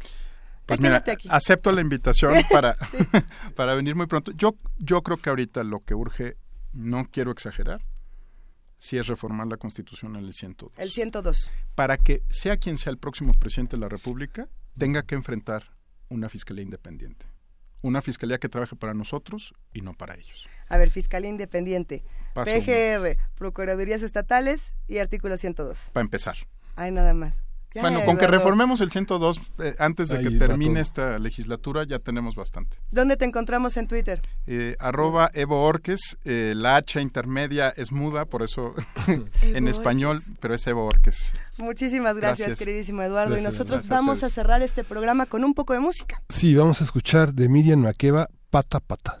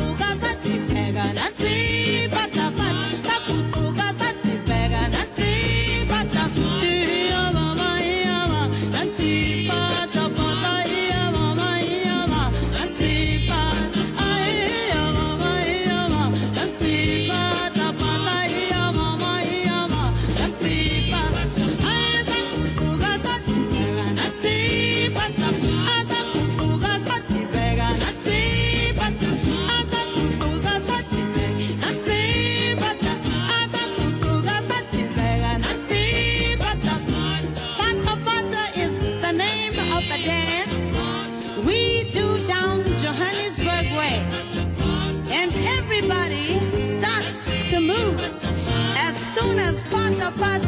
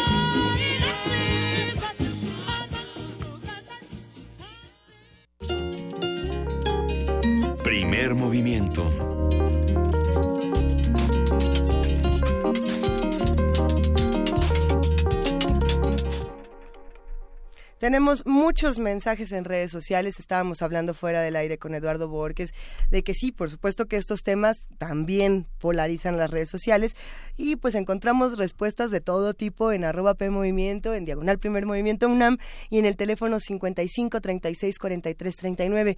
Ese es justamente el asunto, justamente lo que decía Eduardo Borges se vale estar en desacuerdo y se vale discutir. ¿Cómo se va a hacer una agenda plural si no nos juntamos todos a discutir todos estos temas? ¿no? Por aquí hace un rato decían, es que, eh, ¿por qué dicen que es bueno que siga habiendo problemas para discutirlos? Y bueno, no es, en el punto no es que haya problemas para discutirlos, sino que sigamos discutiendo lo que está ocurriendo. No podemos simplemente decir, eh, está ahí, hay, hay, que generar espacios de discusión, querido Miguel Ángel. Sí, justamente a lo, que hemos visto en esta semana que inicia el, tema de Costa Rica, ¿no? Como un país con tan, tanto bienestar, de pronto el juego de fuerzas cambia porque cambian las tendencias en las preferencias religiosas, por ejemplo, ¿no? En que el bienestar no es suficiente si no hay libertad en la que si no hay discusión y no hay consenso, todo, todo navega del lado del autoritarismo y de la incomprensión donde hay que revisar muchas cosas que por las prioridades se empiezan a, revisar nuevamente cuando hay más bienestar y nos damos cuenta que tenemos nuevos problemas. Siempre vamos a tener nuevos problemas. Veíamos ayer la de Costa Rica, los, los indígenas viven en reservaciones, ¿no? Así es. Nosotros tenemos un problema porque nuestros indígenas viven en libertad, pero en libertad llena de precariedad. Esa libertad, entre comillas, tan difícil y, tan brutal en algunos casos. Mandamos abrazo a R. Guillermo, a Miguel Ángel Gemirán, a Alejandro Moreira, también le mandamos un abrazote a Mario Mora, a Minerva de Roctubre. a ver, ¿quién es? Es que por aquí teníamos muchos mensajitos. Ya casi nos vamos, estamos por despedirnos y ya llegó, ya llegó. Vania Nuche. Hola, Vania Nuche, ¿cómo, ¿Cómo están? Muy bien, muchas gracias. Bueno, no tanto por los resultados del World Justice Project, pero bueno. Pero bueno. Pero Hay que trabajar todos. ¿Qué va a pasar el día de hoy, querida Vania? Eh, hoy en Radio UNAM les tenemos buenos programas para compensar las malas noticias. Eh, tenemos Hipócrates 2.0 a las 6 de la tarde por el 96.1. Eh, van a tener toda la información sobre los malos hábitos alimenticios. Así que si usted no sabe cómo van sus dietas o si lo que está comiendo está oh, bien, pues escuche Hipócrates a las 6 de la tarde y quédense en la misma sintonía con resistencia modulada a las 8 de la noche esta semana semana hablarán sobre la ley de seguridad interior y militarización y estrenan también una serie que tienen en coproducción con eh, periodistas de a pie. Se titula Cadena de Mando y el tema de hoy es la guerra de Calderón en palabras de soldados a los que se les ordenaba matar.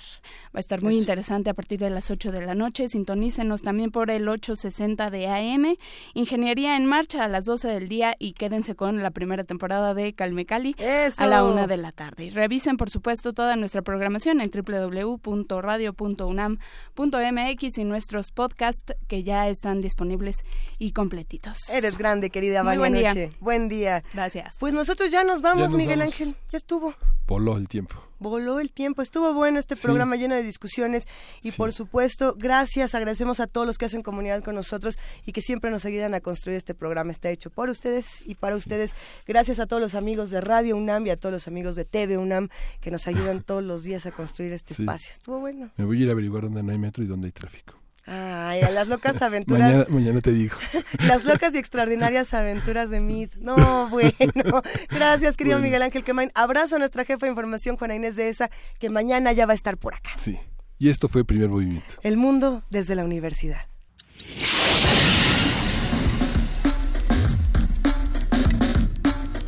Radio UNAM presentó Primer movimiento. El mundo desde la universidad.